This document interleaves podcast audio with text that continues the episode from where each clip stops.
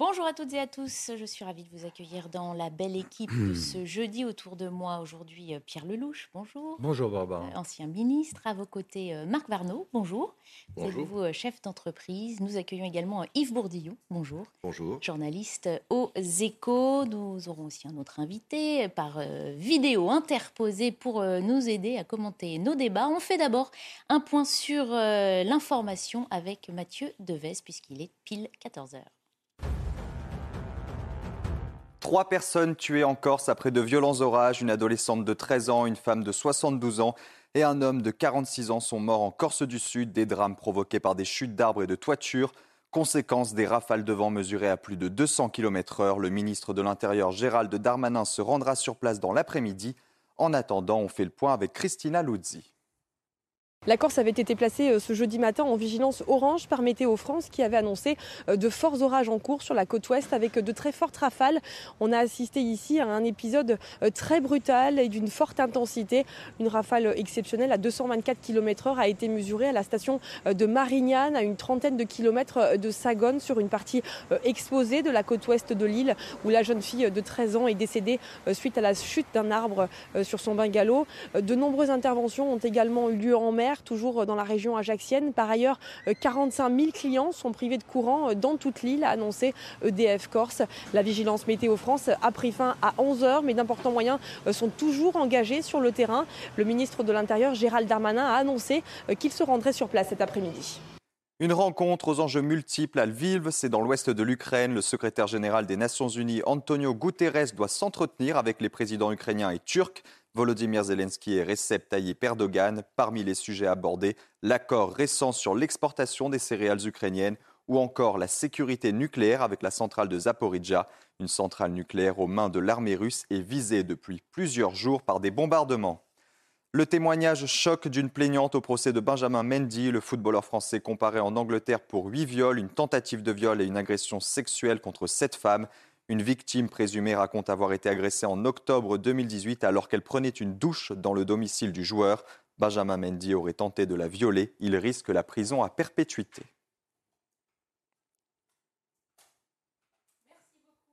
Devez, on va commencer euh, nos débats avec nos invités en se posant cette question.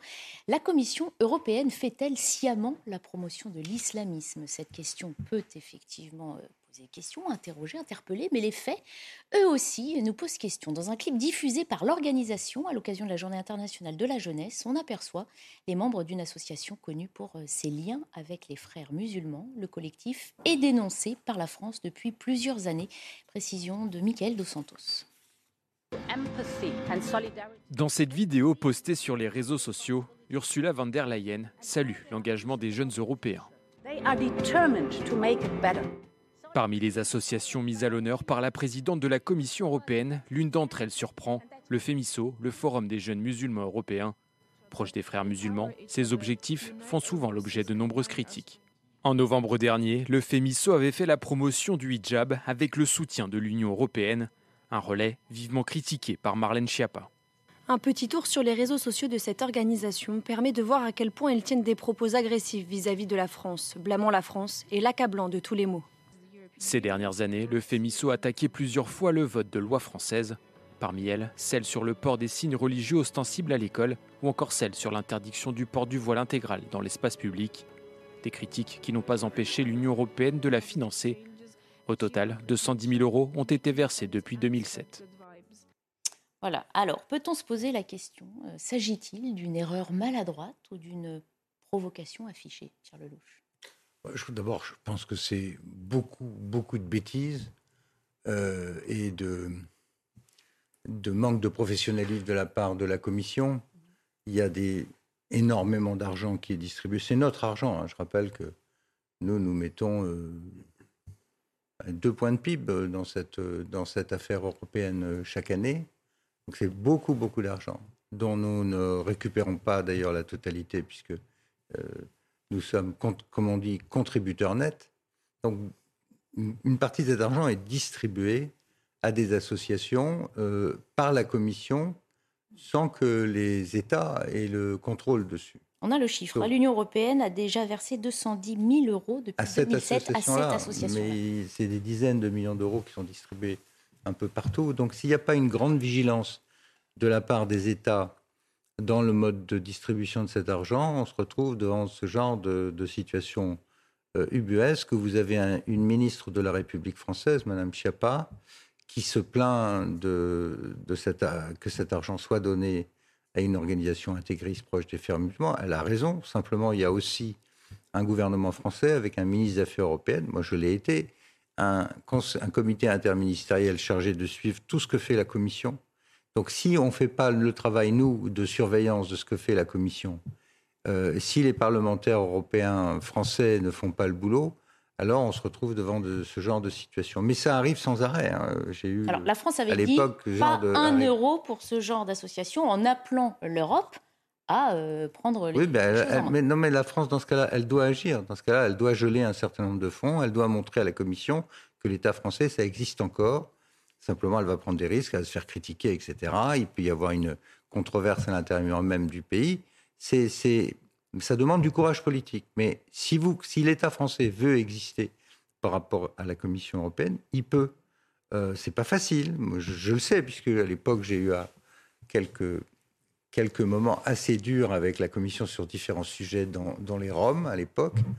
Euh, je peux vous dire que la Commission est capable de dire n'importe quoi, parce qu'elle est peuplée de gens qui sont hors sol. On euh, elle, est peuplée de gens qui sont porteurs du bien, précisément parce qu'ils sont plus dans les États membres de l'Union. Eux représentent qui considèrent être comme l'intérêt général de l'Europe, mhm. avec leurs propres valeurs à eux. Euh, d'où, par exemple, regardez la controverse sur les migrants. Il y a tout, quand le directeur français de Frontex essaye de bloquer l'immigration illégale en Grèce, c'est le commissaire européen de la Commission Bruxelles qui a la peau du patron français de, Frontex. Pourquoi? Parce que le gouvernement français ne s'est pas battu et n'est pas monté au créneau pour le défendre. Donc là, c'est pareil, Madame Chiappa a fait une protestation, sauf que l'argent arrive quand même euh, auprès de ces gens. Alors on, précise que cette association se positionne régulièrement en faveur euh, du port du voile et affiche donc son soutien à des organisations euh, islamistes. Yves Bourdillon, euh, comment interprétez-vous le fait que dans ce clip, eh bien, elle ne cache pas la Commission européenne ce, soutien à cette association? Oh ben, Au moins, c'est de la candeur ou, et un manque de culture historique et, et des enjeux géopolitiques. Peut-être qu'il y a aussi de la complaisance, c'est-à-dire que finalement, ce genre de choses ne les dérange pas parce qu'ils ont une certaine conception euh, de multicivilisationnelle à l'intérieur de l'espace euh, européen. Mais il faut quand même rappeler que euh, cette association, le FEMISO, a des messages qui sont quand même tout à fait détestables et que d'ailleurs la, Commission, quand elle approuve, le, quand elle a fait ce clip en faveur du hijab, bah, il faut juste rappeler que des femmes risquent la prison quand elles ne le portent pas dans certains pays, l'Iran par exemple. Donc, le, quand elle défend le voile, elle ne se pose visiblement aucune question mhm. sur. Effectivement, c'est bien qu'une femme puisse porter le voile en Europe si elle le veut, mais là, elle fait la promotion de quelque chose qui est quand même, dans de larges parties du monde, un instrument d'oppression et de soumission des femmes, euh, véhiculé par des associations qui ont un agenda. D'infiltration de, nos sociétés et qui euh, sont issues de la galaxie des frères musulmans, dont il faut rappeler, elle a été créée en 1928 en Égypte, avec un projet très clair de reconquête des pays musulmans avec une, manière de réintroduire de l'islam dans ces sociétés-là. Puis ensuite, ils sont passés à exporter ce système juridico-politique sous, mhm. sous, prétexte de, de foi euh, dans nos sociétés où ils agissent euh, assez euh, massivement. Donc la Commission est complètement soit candide, soit complice parce qu'elle considère que l'immigration est en soi une bonne chose et que euh, dans ce cas-là, il faut que euh, les gens qui viennent de, ces, de, l'immigration arabo-musulmane puissent euh, largement appliquer ces préceptes-là. C'est, pardon, excusez-moi une seconde. C'est, un point essentiel que celui que vous venez de livrer. Il y a une complaisance idéologique dans un certain nombre de pays qui n'ont pas les mêmes traditions que nous. En France, on a la tradition euh, laïque, mais il y a plein de pays en Europe où la notion d'interdire le voile est, juste inacceptable, y compris d'ailleurs les Anglais qui sont plus dans l'Europe, mais les Anglais sont favorables à ce genre de comportement. Ils n'ont aucun problème avec ce genre d'association qui foisonne d'ailleurs à Londres, comme ça foisonne dans d'autres pays. Quel intérêt a-t-elle? Quel est son objectif? Qui? La Commission à soutenir ce genre ben, La Commission, elle n'est pas unifiée. Je, la Commission, elle fait ce que les États décident. Est-ce qu'elle peut avoir un agenda politique Est-ce que c'est son rôle que d'avoir un agenda politique Non, pas son rôle, mais elle peut en avoir un. Euh, évidemment euh, pas. conception. quand vous avez, à chaque fois qu'il y a un vide et que les États ne sont pas d'accord entre eux, la Commission s'engouffre et développe son agenda. Et son agenda, comme on vient de le dire, est un agenda de complaisance mhm. à l'égard de l'islamisme. On précise aussi que la diffusion de ce, clip a été faite à l'occasion de la Journée internationale de la jeunesse, qui est une journée hein, créée par l'ONU pour valoriser la jeunesse européenne à travers ses actions en faveur de l'écologie ou encore de la culture. Est-ce qu'on est bien là-dedans? On n'est absolument pas là-dedans. Moi, je crois que je rejoins ce qui a été dit, mais je crois qu'il y a aussi un gros problème d'irresponsabilité. C'est-à-dire qu'un fonctionnaire européen, d'ailleurs quel qu'il soit, hein, il reste un fonctionnaire, il n'est pas, il pas élu et il décide, il de, prend des décisions qui sont absolument absurdes. Et là, elle est triplement absurde. Moi, moi j'y vois deux choses. D'abord, les frères musulmans, effectivement, on n'en parle pas beaucoup parce qu'ils ont été quelque part, pardonnez-moi, mais recentrés sur l'échiquier des, des extrémistes par Al-Qaïda et consorts. Avant, avant 2001, les frères musulmans étaient l'extrémisme, l'islamisme incarné. Avec Al-Qaïda, eh ben, ils ont été recentrés et pour beaucoup de, fonctionnaires européens, eh ben, ils sont fréquentables, alors qu'ils ne le sont absolument pas. La deuxième chose, c'est qu'effectivement, comme l'a dit Pierre Lelouch à l'instant, dans certains pays anglo-saxons, ils ont une relation avec la laïcité qui est très différente, mais dans d'autres pays du Nord, pour pas les nommer le Danemark, ils ont une relation qui est encore beaucoup plus forte que la nôtre, et dans laquelle ce type de, dérive est encore moins acceptable, puisqu'ils ont légiféré depuis 2017 de façon extrêmement, extrêmement brutale, dans un pays comme la France, où vous avez, moi j'aime bien le rappeler ça, où vous avez quand même 56% des jeunes musulmans, c'est un sondage IFOP, hein, donc c'est incontestable, qui estiment que la charia a au moins autant euh, d'autorité que la loi de la République, de faire la promotion du voile au niveau européen, mais c'est suicidaire politiquement. Mhm. C'est là où je ne comprends pas. Mais encore une fois, si celui, celle ou ceux qui ont décidé ça étaient sanctionnés, eh ben peut-être que les suivants y réfléchiraient deux fois. Mais ils ne seront pas. Encore une fois, ça ne marche pas comme ça. Ils ne sont pas sanctionnés parce que à l'intérieur de la Commission, vous avez une diversité de points de vue et des gens qui sont nommés. Les commissaires européens qui prétendent être le gouvernement de l'Europe, c'est là la très grande escroquerie du système c'est que ces gens se présentent comme un super gouvernement européen. Ils n'ont aucune légitimité. Aucune. Chacune de ces personnes, dont Mme von der Leyen, elle a été exfiltrée de la vie politique allemande parce que personne n'en voulait plus en Allemagne. J'ai vu des présidents de commission désignés parce que personne n'en voulait. Beaucoup de commissaires européens sont les anciens bras cassés de leur vie politique Et pourtant, ça devient l'arbitre. Après, ça devient le pouvoir. Évidemment, dans cette union ça devient le pouvoir tant que les États sont faibles et se laissent faire.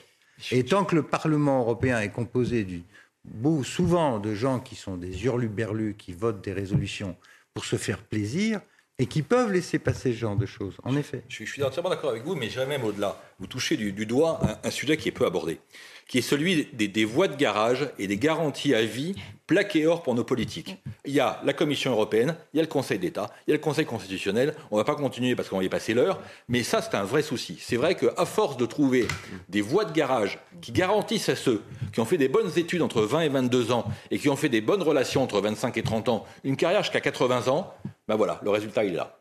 Bah oui. mais les voies de garage, euh, en l'occurrence, c'est quand même dans une institution qui est très puissante. Très. Et, bien sûr. Voilà, donc c'est un petit paradoxe. C'est-à-dire que, que, vous parliez de bras cassés, je ne vais pas forcément reprendre à, mon compte, mais en tout cas, on a quand même une institution qui a de plus en plus de pouvoir et qui se les arroge. D'ailleurs, je, sors un peu du sujet enfin, musulman pendant la gestion on va y revenir dans un instant, je vous ramènerai au débat, il n'y a pas de problème. La commission euh, négociait les contrats de, de vaccins, alors qu'elle n'a aucune expérience en la matière. Donc euh, il y a euh, une institution qui est puissante et qui est naïve. Euh, je précise d'ailleurs à propos des frères musulmans, puisque vous avez évoqué Al-Qaïda, les, djihadistes, les extrémistes Al-Qaïda, Daesh, sont issus de la galaxie des frères musulmans. Ils, ont ils en sont juste la version violente. Dans une affaire comme celle-là, qui est grave en raison du contexte, comme il a été dit, le gouvernement français aurait dû se battre publiquement avec la Commission et en faire une affaire. Alors que là, au plein milieu de l'été, ça risque et le ministre des Affaires européennes aurait dû monter au créneau, et d'autres aussi, le Premier ministre, en disant que ce genre de choses est inacceptable dans un pays qui a subi autant de morts par le terrorisme islamique. C'est juste inacceptable. Mais, euh, encore une fois, il faut que le gouvernement se batte. Moi, j'ai le souvenir d'une commissaire européenne, au moment de l'affaire des Roms, vous savez, du discours de Nicolas Sarkozy à Grenoble, quand il y a eu des violences importantes dans notre pays où nous, la France, avions été comparés au régime de Vichy par une commissaire luxembourgeoise. Et quand le ministre que j'étais a hurlé euh, contre ce genre de déclaration, il y a eu une crise avec la Commission, une crise ouverte, entre le Premier ministre français et le président de la Commission.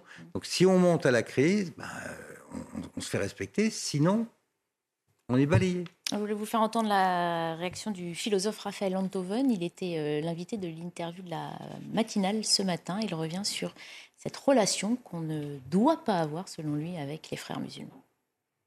C'est gravissime ce qui se passe en Europe. Hein. Euh, mais, si on va au-delà de la question européenne, euh, nous n'avons pas envie de penser que nous sommes en guerre. Nous n'avons pas envie de penser qu'il y a des gens qui veulent détruire notre mode de vie.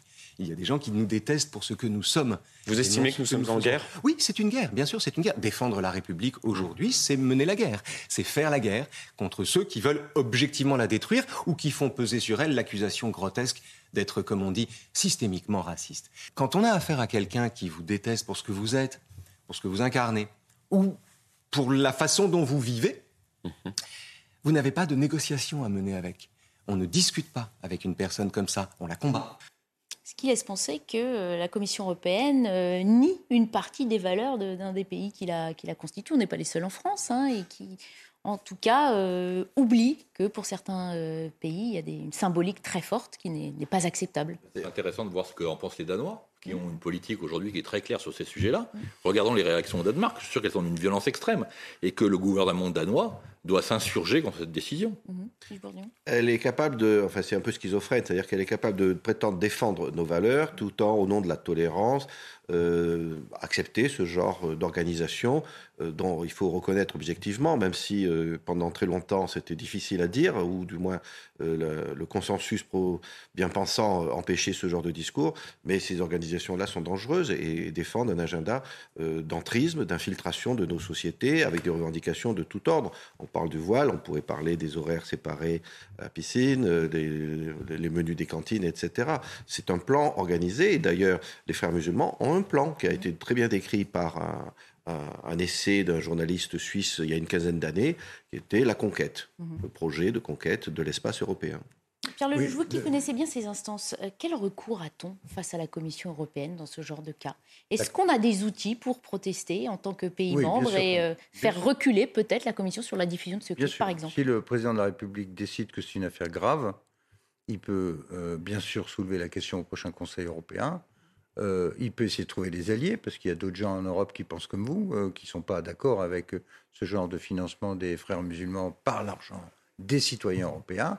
Et il faut monter au créneau et isoler Mme van der Leyen et ses équipes et lui faire une remontrance publique en disant qu'il n'est pas question de tolérer ce genre de choses, ce comportement de la part des services de la Commission. Mais il faut que ce soit public et fort. Mais j'ajoute que malheureusement, le problème ne se limite pas à cette seule institution. Euh, le pire des dommages est sans doute fait par la Cour européenne des droits de l'homme, qui nous, qui nous empêche d'avoir une politique de contrôle d'immigration, sauf par ses fourches codines à elle, qui euh, met des limites extrêmement lourdes à la sanction, je dis bien des terroristes sanctionnés, des terroristes, pas seulement des suspects, des gens qui ont été condamnés, que nous voulons renvoyer dans leur pays d'origine une fois la peine euh, accomplie, on a eu des, des blocages de, pendant des années et des années par la Cour européenne des droits de l'homme au nom de la protection soit de la vie privée. On l'a vu récemment dans l'affaire. Ah, soit des risques encourus par le prisonnier euh, dans son pays d'origine. Et donc on est prié de le conserver aux frais du contribuable. Euh, si on accepte de perdre le contrôle de notre politique migratoire et notre politique pénale au nom de je ne sais quel euh, idéal, soi-disant, qui n'est pas le nôtre d'ailleurs, de ces juges-là ou de ces fonctionnaires-là, alors on a un problème démocratique. C'est que les gens qui ont élu le gouvernement français, ils n'ont pas élu pour que ce gouvernement abdique. Soit dépossédé, finalement. Oui, et le fasse presque volontairement, puisqu'il ferme les yeux. Là, en dehors de la remarque de Mme Chiappa qui mange pas de pain, je n'ai pas entendu de lever de bouclier disant, ou le ministre de l'Intérieur disant c'est inacceptable, on va bloquer ça, je vais Le ministre de l'Intérieur, on y reviendra plus tard, il est aussi très occupé sur d'autres fronts. Si vous soulevez le sujet de... Je ne sais pas qu'on en parler, mais c'est un très bon sujet. Voilà un sujet qui serait un sujet idéal pour un référendum. Est-ce que la France doit quitter ou pas le CEDH, la, Commission européenne des droits de l'homme Non, mais c'est un énorme sujet. Mhm. Parce que Pierre Lelouch vient d'en parler sur l'angle migratoire, on pourrait en parler sur l'angle justice française. Savez-vous que les peines planchées aujourd'hui en France sont impossibles à cause de cette Commission européenne des droits de l'homme, qui aujourd'hui nous plombe, nous bloque, nous, nous, nous, nous enferme toute décision de justice Ça, c'est inacceptable. Mais les Français ne le savent pas. Les Français ne le savent pas. C'est compliqué à faire parce qu'il faut, il faut remettre en question la Convention européenne. C'est compliqué. Moi, j'ai beaucoup écrit sur le sujet, d'autres ah, aussi.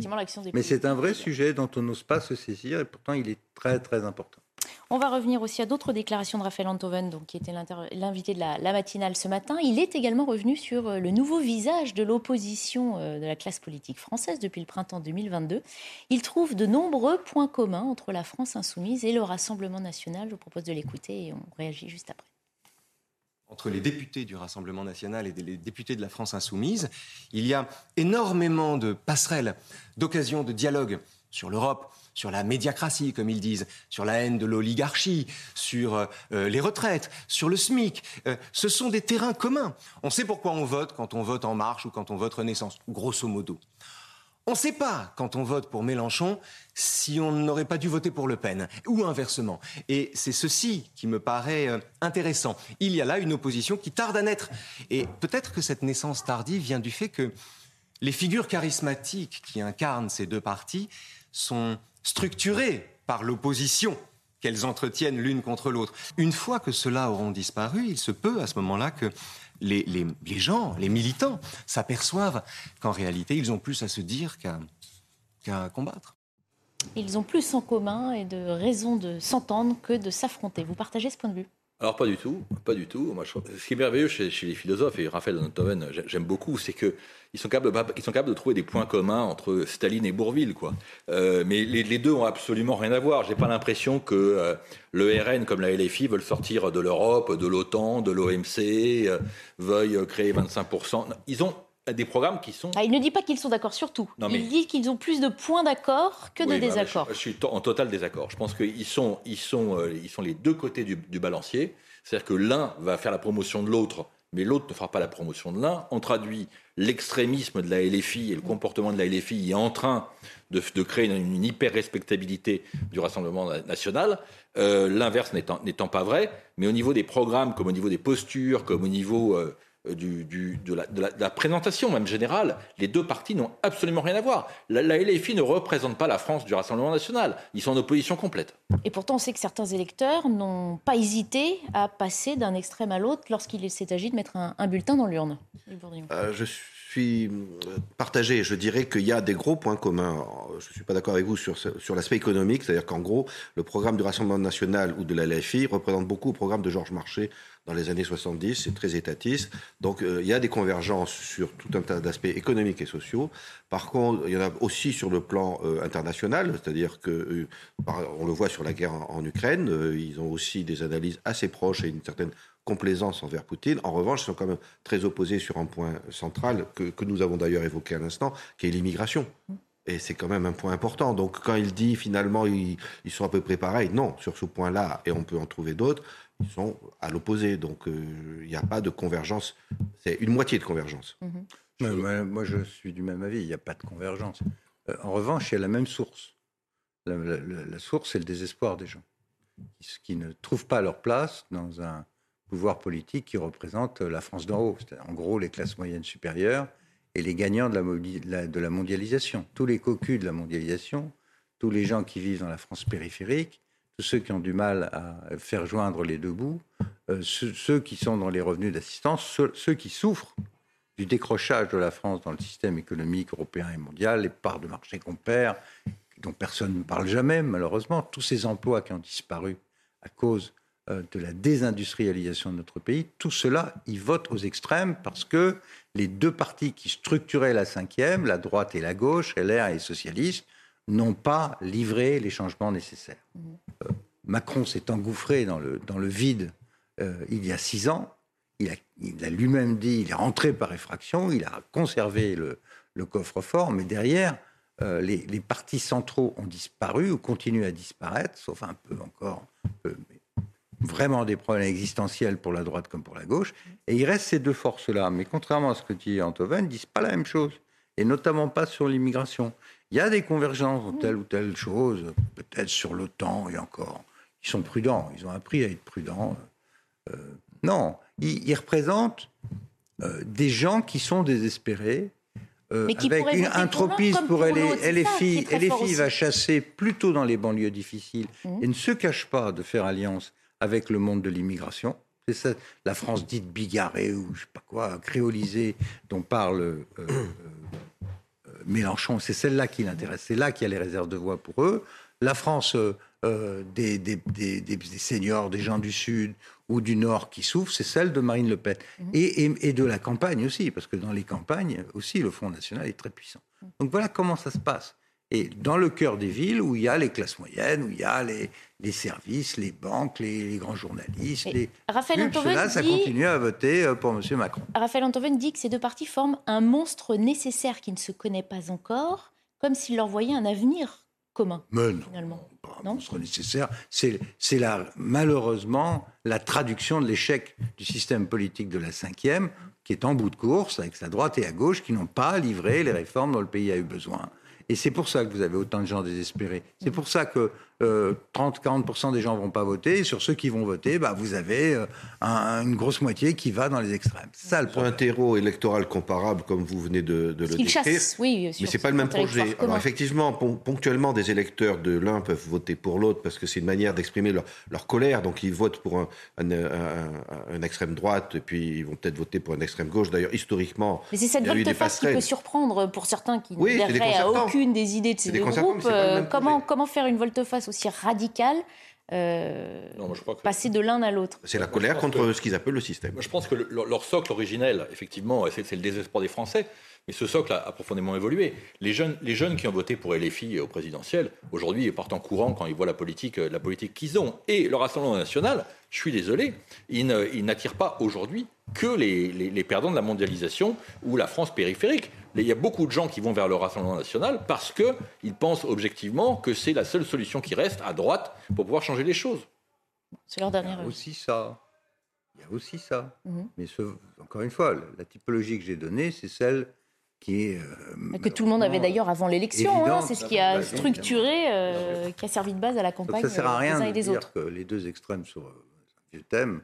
Mais ça, ne, permet pas d'avancer. Mhm. Ce qu'il faut essayer de faire, c'est de répondre aux besoins des Français. Ah ce n'est pardon, c'est un philosophe qui nous donnait son éclairage. Effectivement, je ne pense pas qu'il ait la prétention de se lancer en politique pour tenter d'arranger les choses, mais sait-on jamais. On va se quitter quelques instants. On reviendra euh, après la coupure sur euh, cette lutte contre euh, l'érodéos urbain hein, qu'a lancé Gérald Darmanin. Il était encore hier soir dans un commissariat du Val-de-Marne. Il encourage, vous le savez, les forces de l'ordre à renforcer le nombre des contrôles. On se posera aussi la question de la facilité ou non hein, de la mise en place de ces contrôles et de l'efficacité de la mesure avec notamment un syndicat de police qui nous rejoindra par euh, vidéo interposée. A tout de suite. De retour sur le plateau de la belle équipe où avant de reprendre nos débats, nous faisons un point sur l'actualité avec Mathieu Devez. C'est l'un des rendez-vous annuels du président de la République. Comme il l'a fait chaque été au cours de son premier mandat, Emmanuel Macron participera demain soir au 78e anniversaire de la libération de Bormes-les-Mimosas. Le 17 août 1944, ce village du Var est libéré de l'occupation allemande par les troupes alliées à la suite de leur débarquement en Provence deux jours plus tôt. C'est la première apparition publique d'Emmanuel Macron deux semaines après s'être retiré en vacances au fort de Brégançon. Au Royaume-Uni, les grèves se multiplient face à l'inflation. Cheminots, postiers, dockers, le pays connaît ses pires grèves depuis des décennies. En pleine vacances scolaires, seul un train sur cinq circule aujourd'hui dans le pays. Le mot d'ordre est partout le même. De meilleurs salaires alors que l'inflation a atteint en juillet plus de 10% sur un an. Au moins 38 morts et plus de 200 blessés dans des incendies en Algérie. La plupart ont été encerclés alors qu'ils visitaient un parc animalier. Les pompiers tentent toujours de maîtriser les derniers feux de forêt dans le nord et l'est du pays. Mais les autorités redoutent de nouveaux départs de feu à cause des rafales de vent. Un hôpital a dû être évacué depuis le début du mois d'août. Plus d'une centaine d'incendies ont détruit 800 hectares de forêt et 1800 hectares de taillis. Merci beaucoup Mathieu. On vous retrouve dans une demi-heure pour un prochain point sur euh, l'information. On va accueillir un nouvel invité, François Bersani. Bonjour, merci d'être connecté avec nous pour participer à nos débats. Vous êtes euh, porte-parole unité SGP euh, Île-de-France. On va aborder la question des rodéos euh, urbains en précisant que l'été dernier, il déclarait la guerre au trafic de stupéfiants, mais que cet été, c'est bien la répression des rodéos urbains qui occupe le ministre de l'Intérieur. Il faut dire que chaque jour apporte son lot d'infractions. À Marseille, le fléau a fait euh, un mort en début de semaine, le conducteur d'une moto, un jeune homme de 19 ans. Gérald Darmanin était hier soir dans le Val-de-Marne pour constater les saisies de, roues qu'il a encouragées. Il dit aussi depuis le début du mois aux forces de l'ordre d'augmenter drastiquement le nombre de ces contrôles. Sont-ils faciles à mettre en place pour euh, tous les commissariats Sont-ils efficaces au-delà du coup de communication du ministre? On s'interrogera dans un instant sur ces questions. On revient d'abord sur la visite de Gérald Darmanin donc au commissariat de Créteil avec Michael Dos Santos. En déplacement hier à Créteil, Gérald Darmanin a passé en revue des motos saisies lors de contrôles. Occasion pour le ministre de l'Intérieur d'annoncer les chiffres clés dans la lutte contre les rodéos urbains. En 2021, on était à 9800 contrôles dans l'année, avec déjà des, j'ai noté les chiffres, 1345 interpellations pour des gens qui étaient responsables de rodéo. Et déjà cette année, alors que nous sommes euh, au, moitié de l'année 2022, on est à 16 000 opérations et nous avons déjà 2200 interpellés et 1800 euh, engins euh, saisis. Sur tout le territoire, le ministre a annoncé trois opérations de contrôle par jour dans chaque commissariat. Pour l'Île-de-France, le préfet de police Laurent Nouniès a précisé le dispositif. 79 circonscriptions sur toute cette zone de compétence. Donc ça veut dire que nous ferons, nous réaliserons au moins 240 euh, opérations tous les jours. Début août, une enfant de 7 ans avait été grièvement blessée lors d'un rodéo urbain à Pontoise. Mardi dernier, un jeune homme de 19 ans est décédé à Marseille après avoir perdu le contrôle de sa moto lors d'un rodéo. François Versani, une fois que le ministre de l'Intérieur dit on met le paquet sur les rodéos euh, en faisant trois opérations par jour dans chaque commissariat, est-ce que c'est si facile à mettre en place? Écoutez, Barbara Klein, on est revenu à, la politique du chiffre euh, qui avait été euh, développée, en tout cas euh, sous Nicolas Sarkozy lorsqu'il était ministre de l'Intérieur puis président de la République. Que donc le ministre de l'Intérieur là est un peu comme un médecin, c'est-à-dire qu'il nous délivre une thérapie, un comprimé le matin, un comprimé le midi et un comprimé le soir, à savoir des opérations anti-rodéo. Euh, qui donne l'idée que les policiers jusqu'à présent euh, étaient les bras croisés en, salle de repos dans les commissariats et lorsqu'ils voyaient se produire un, délit, attendaient les instructions euh, du préfet de police ou du ministre de l'Intérieur. On a, on a, bien compris qu'on est là dans une opération estivale de communication du ministre de l'Intérieur, mais on ne lui en veut pas. Le, le ministre de l'Intérieur n'est pas un policier au sens premier du terme, c'est un homme politique. Euh, donc, il a besoin aussi de, justifier euh, d'un bilan ou en tout cas euh, de montrer qu'il sait faire, qu'il veut faire. Vous avez aussi pu voir fleurir Barbara Klein des personnages qui sont assez absents le reste de l'année, à savoir le, porte-parole de la police nationale, le, porte-parole du ministère de l'Intérieur ou le chef du SICOP, le service d'information et de communication de la police nationale, qui, qui truste les plateaux pour venir vous dire que euh, maintenant, c'est trois opérations par jour, euh, que tout va changer dorénavant. Bizarrement, euh, ces, communicants de la police, on ne les voit pas lorsque vous parlez de, violences policières, lorsque vous parlez de maintien de l'ordre, lorsque vous parlez des opérations du, quotidien. vous ne voyez que les représentants syndicaux comme moi. Mais là, pour valoriser la, politique du ministère, ils sont revenus de vacances ou en tout cas, ils sont mobilisés. Maintenant, euh, sur les, sur les rodéos, j'ai envie de vous dire, Barbara Klein, qu'on fasse 3, 15, 2 opérations euh, par, euh, par jour. D'abord, je ne suis pas sûr qu'à Aurillac, dans le Cantal, ou qu'à Mans, dans l'Ozère, les trois opérations par jour contre les rodéos mènent beaucoup leurs fruits. Par contre, peut-être que 10 opérations par jour dans, une, dans un quartier dit sensible où les rodéos sont reconnus et dont on sait qu'ils se produisent, là, ça peut être intéressant. Mmh. Enfin, pour ne pas monopoliser la parole, pour pas monopoliser la parole, le dernier mot sur les chiffres que hum, le ministre donnait dans son dans le petit reportage que vous avez diffusé, à savoir le nombre d'opérations euh, anti-rodéo.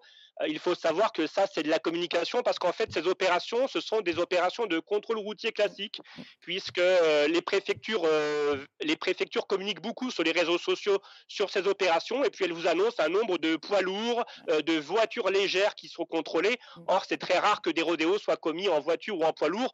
Donc, en fait, ces, opérations, elles permettent aussi de faire des contrôles routiers et de faire du chiffre en matière de verbalisation. Oui, c'est vrai que certains policiers hein, nous disent aussi, déjà, on a autre chose à faire que de faire ces trois contrôles. Ou alors, justement, exactement ce que disait François Bersani, euh, ça n'a pas de sens, cette politique du chiffre. Du coup, on se met, hein, ce sont des témoignages, sur une route on n'est pas sûr de trouver des rodéos, mais on fait trois contrôles et hop, on rentre euh, au commissariat. C'est vrai que c'est contre-productif, finalement. Vous avez entièrement raison, mais euh, on est, on, est passé euh, d'un monde d'efficacité policière à, un monde de communication policière. Mm. Euh, voilà, il y a des rodéos. Et, des de la part du ministre uniquement. Oui, mais il faut bien comprendre qu'il y, a des rodéos, il, y a, beaucoup d'images parce qu'ils s'en vantent et donc ils mm. publient sur les réseaux sociaux en permanence des images. Ces images, elles sont ensuite relayées par des milliers, des centaines de milliers de personnes. Ça crée tout de suite un, un effet énorme et donc les pouvoirs publics se réagissent immédiatement et en même temps, s'ils ne font rien, on les attaque aussi. Non, mais là où il y a moins d'images, là où il y a moins d'images, il n'y a pas forcément autant de, autant de communication. Et effectivement, trois contrôles par jour, pourquoi pas deux, pourquoi pas huit? Euh, Pourquoi partout et pas là où il faut? Enfin bon, tout ça, ça me rappelle un peu la communication de la presse Stade de France, vous savez, où on, annonce des choses qui sont comme ça euh, incompréhensibles, et on parle finalement pour parler. On parle pour occuper l'espace. Parce que ce soir, au journal de 20h, on aura encore des images de rodéo, et demain, on en aura encore, parce que de toute façon, tant qu'on les saisit pas ces motos, ces quads, et on les détruit pas, et eh ben ça continue. Bah là, l'accent a été mis sur les saisies. On l'a bien, on l'a bien compris. C'est systématique. Ça faisait partie des, rappels. Alors le ministre de l'Intérieur s'en défend. Il dit non, il ne s'agit pas de politique du chiffre. Quand on fait ces contrôles, on fait en même temps euh, la lutte contre les stupéfiants et la lutte contre euh, voitures et motos euh, volées. Pas vrai. Je vois sourire Pierre Lelouch. Ça veut dire que vous n'adhérez pas tout à fait à cette version. Darmanin, je connais depuis longtemps, puis j'ai pas mal de tendresse pour lui. Il est, c'est un bon, c'est un bon politique, euh, plein d'énergie. Il pourrait ressembler à. Ah bah il en dépense cet été, c'est vrai qu'il est sur tous les fronts. Il essaye d'être omniprésent. Euh, il reprend un certain nombre de méthodes, comme l'a dit le syndicaliste qu'on a écouté, et qui manquait pas d'humour, euh, de l'ancien président de la République. Donc je, une petite indulgence pour lui. Mais ce, que je, ce, que je, reconnais à Darmanin, c'est d'avoir donner une impulsion sur ce sujet qui exaspère des millions de Français. Mm. qui en ont ras-le-bol de vivre dans des conditions et pareilles. Et puis qui tue, qui blesse des passants, qui peut tuer des passants et des une, jeunes aussi. Une bande de, racailles euh, qui s'amusent à, à, la fois à terroriser le voisinage, à montrer qu'il... Dé... Parce qu'il y a une logique de maîtrise du territoire. Quand vous faites ça, c'est que vous dites, ce territoire est à moi et personne d'autre peut y entrer. C'est ça qu'ils font. On fait ce qu'on veut, on est chez nous, on fait ce qu'on veut. Donc en donnant le signal qu'il fallait casser ça, à mon avis, Darmanin euh, donne un signal utile. Après, sur la méthode, je suis incapable de juger. Ce que je crois, c'est que la méthode britannique, qui consiste littéralement à rentrer dedans et, à être extrêmement dure par rapport à ceux qui se livrent ce genre d'actes, et pas du tout à les laisser continuer à faire les imbéciles parce qu'on pense que c'est dangereux pour eux si, si on intercepte l'opération. Je crois qu'il faut leur rentrer dedans, il faut saisir, il faut, il faut que la comparution soit immédiate et la peine immédiate. Et là, on peut, euh, en étant extrêmement ferme, au bout d'un certain temps, euh, faire oublier cette période. Sinon, ça va s'installer. Et encore une fois, le, symbole de la moto et de ce, de ce bruit et de, du contrôle de l'espace public mhm. dans un quartier, c'est nous sommes les patrons et il n'y a pas l'État.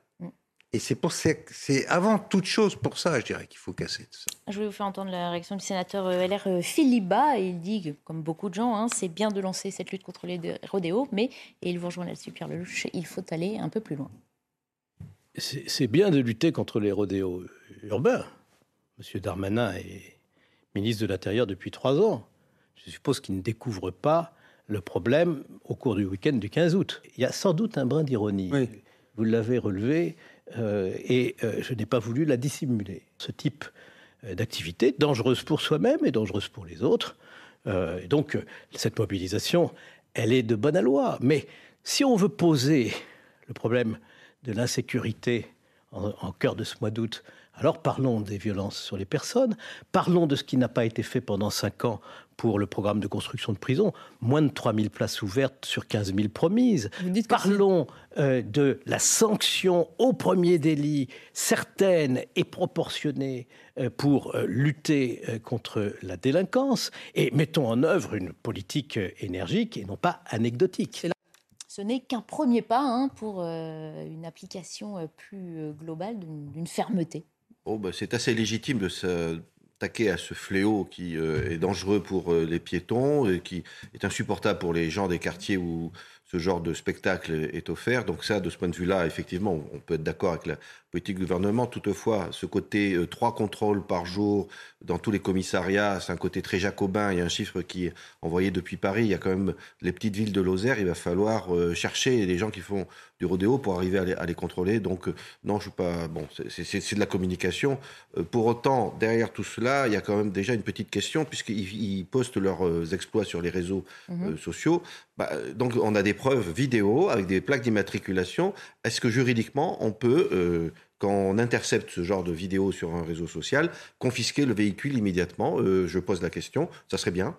En revanche, pour ce qui est de, vous avez évoqué, de percuter comme au Royaume-Uni, là je ne suis pas du tout euh, convaincu pour deux raisons. La première, c'est que déjà, euh, vous avez un jeune crétin qui, enfin, de tous, c'est un peu idiot, j'imagine, dans notre adolescence. Donc, un jeune crétin qui fait une roue arrière et qui va être percuté par un policier et qui finit tétraplégique, il y a quand même un problème avec ça, sans parler du traumatisme psychologique pour le policier à, qui on a demandé de faire ça. Et, donc, c'est quand même grave. Donc on laisse faire Non, non, on confisque. On confisque les voitures. Mais c'est leur rentrer dedans. Alors, on précise que cette technique est, utilisée en Grande-Bretagne pour les vols à l'arraché, hein, pas, pour les, pas pour les rodéos, déjà. Oui, mais c'est pas pour les rodéos. En Grande-Bretagne, c'est pas pour les rodéos. Et puis, euh, il y a des drones. On peut quand même développer la notion de drone qui euh, filment, euh, suivent le, Alors il y a François Bersani qui voulait vous répondre justement sur les, techniques. Il y a bien un moment où il va s'arrêter et où donc on peut. Euh, on n'est pas obligé de faire des courses poursuites, c'est dangereux les courses poursuites. Ils peuvent euh, tuer des passants en essayant d'échapper aux policiers. Comme sur beaucoup de sujets, on, a, on, a, aujourd'hui une absence de, solution parce que les, délinquants, appelons les choses comme par leur nom, ont, des, ont des systèmes en place très structurés pour échapper à la loi. Quels sont ces systèmes? Dans le, dans le cadre des, des, des, des rodéos, ils louent les motos, ils se les font prêter, ils ont des permis de conduire éventuellement étrangers. Ou elles sont volées. Ou elles sont volées. Ce qui veut dire que dans tous les cas de figure, même si la loi permettait la destruction de la moto, c'est très compliqué puisqu'ils sont organisés en amont pour pouvoir sauver leur moto. Et c'est là où effectivement il doit y avoir du courage politique. C'est là où il doit y avoir une loi claire, nette et précise. Certains Vous faites un rodéo, votre moto est détruite. Très franchement sur la, destruction des motos, qu'elles aient été euh, volées, empruntées, si vous euh, louées, peu importe. à quelqu'un qui fait un vidéo, tant pis pour vous. Vous n'avez pas bien vérifié. Euh, ça fait partie de votre responsabilité. Alors François Bersani qui voulait réagir sur ce que vous avanciez, Yves Bourdillon. Oui, euh, merci Barbara Klein. Oui, j'ai pas le retour visuel, donc je peux pas, euh, je peux pas reprendre le nom de, vos intervenants, enfin, euh, sauf à l'oreille, Monsieur Lelouch que je reconnais, mais pour vos deux autres invités, en tout cas, un de vos invités parlait de, de, communication. En fait, c'est une communication à, à, moitié, puisque par exemple, ce qui serait intéressant maintenant, c'est sur tous les chiffres que donne le ministre sur le, soit les opérations, soit les individus interpellés pour rodéo, quelles sont les peines qui ont été prononcées. rappelons toujours d'une que le rodéo est puni d'un an d'emprisonnement, donc euh, sur les 1000 euh, individus, on va dire, interpellés chaque année, euh, combien ont pris un an de prison, combien ont pris six mois, combien ont pris trois mois, combien n'ont rien pris? Parce qu'il faut rappeler que dans le Beauvau de la sécurité, certains syndicats de police avaient réclamé un observatoire national de la réponse pénale qui tarde a priori à communiquer des données. Donc ce qui serait intéressant, c'est que M. Dupont-Moretti, pendant ces congés euh, sur la côte d'Azur puissent, par exemple, faire une communication. Aujourd'hui, les rodéos, eh bien, la peine moyenne euh, prévue est de temps. Sur tout ce qui est euh, confiscation saisie, il y a en effet un jeu de mots, enfin, en tout cas, on, joue avec les mots au niveau des, des pouvoirs publics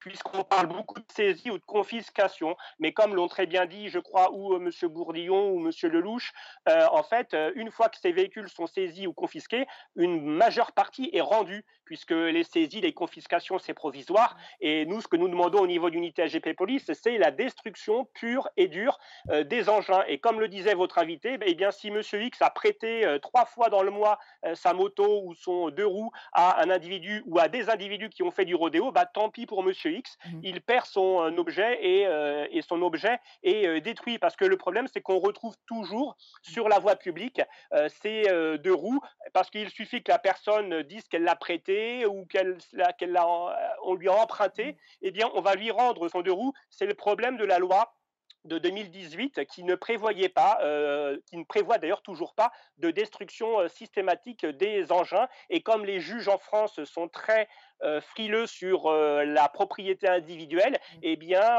ils appliquent la loi au strict sens du terme. C'est ce que je disais à l'instant, c'est qu'une partie de la classe politique aussi n'hésite pas à maintenant se prononcer pour la destruction immédiate et systématique de ces engins. Ce que dit M. Bersani, eh ben, nous le retrouvons dans bien d'autres cas. C'est l'application immédiate de la, de la sanction mm. et, la, et, la, réalité de cette sanction. Quand les, mm. quand les gens ont théoriquement une peine de prison légère, mm. jamais appliquée, et qu'il n'y a pas de destruction du véhicule, pourquoi vous voulez que ça s'arrête? Et je, mets en garde mon excellent ami euh, Darmanin euh, euh, contre l'idée de jouer avec les chiffres et de faire des effets d'annonce qui vont être qui vont se traduire par autant de déceptions. Je crois que l'intérêt général, c'est effectivement d'avoir une idée précise des sanctions déjà faites, et pas seulement des contrôles de police, mais qui a été sanctionné pour ces sujets en, France par rapport au nombre d'accidents, de, victimes et autres, et comment renforcer. je crois que les idées qu'on vient d'entendre sont pleines de bon sens. Il appartient au ministre de l'Intérieur de faire un amendement tout de suite et de faire voter ce genre de choses. Ça prend euh, deux jours pour le faire. Juste une aparté, mais moi, y a une comparaison quand même qui est extrêmement choquante. Lorsqu'on voit le statut et le sort réservé aux chefs d'entreprise qui osent ne pas dénoncer un conducteur qui a commis une infraction routière, on va lui retirer au chef d'entreprise les points sur son permis. Voilà. C'est-à-dire que les, chefs d'entreprise en France sont moins bien traités que les voyous en termes d'infraction routière. C'est-à-dire qu'en infraction routière, si jamais on vous a prêté la moto, si vous êtes mineur, voilà, vous avez tout ça, ça vous exonère. Et effectivement, il y a, ça serait intéressant de voir l'observatoire euh, des peines, je suis sûr que les peines, c'est zéro. Zéro, zéro, zéro. Voilà, la il y a des rodéos. C'est jamais un an de prison ferme. Comment? En tout cas, ce n'est jamais un an de prison ferme. Même si c'était un an de prison ferme, ça serait aménagé si c'était une première peine. On ne va pas rentrer dans le débat de qui sont les 120 000 peines de prison non effectuées en France, quand même record du monde, bravo. Mais euh, déjà, pour avoir une peine de prison ferme, faut y aller, comme on dit. Mais euh, quand vous en avez une, vous n'êtes même pas sûr d'y aller. Je vous dis, il y a 120 000 qui sont jamais. Alors on dit que c'est ce fléau hein, euh, importune les riverains. Les maires se sont aussi euh, souvent euh, dépourvus. réaction d'un homme qui n'est pas seulement maire, Olivier Klein, maire de Clichy, mais également ministre délégué à la ville et au logement. Donc il faut d'arrache-pied continuer parce que c'est pas un début la lutte contre contre ces rodéos, protéger nos les habitants de nos quartiers, protéger aussi parce que c'est notre rôle si, ceux qui parfois roulent sur ces engins et, se blessent et, se tuent. Euh, et il faut euh, de la répression parce que malheureusement euh, c'est un moyen nécessaire. Il faut confisquer les motos, il faut travailler ensemble.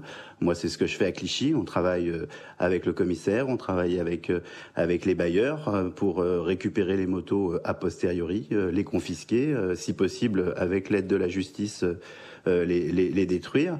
Et puis il faut aussi euh, éduquer, euh, travailler, et c'est ce que l'on fait au ministère de la Ville, à occuper les jeunes de nos quartiers, mm. à leur montrer que ces rodéos sont, ce que j'ai dit tout à l'heure, un, poison et, qu'on peut faire autre chose.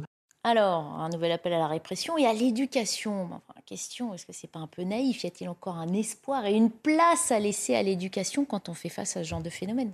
Bah, c'est toujours l'éducation qui permet de s'en sortir. Parfois, ça marche. Enfin, c'est pas suffisant. Parce qu'on n'est pas déjà arrivé au point où on constate que l'éducation n'a pas du tout porté les fruits. Bah, certains de ces jeunes-là, visiblement, euh, déjà, l'éducation des parents a été un peu déficiente. Et puis, euh, par ailleurs, euh, je ne sais pas quelle scolarité ils suivent.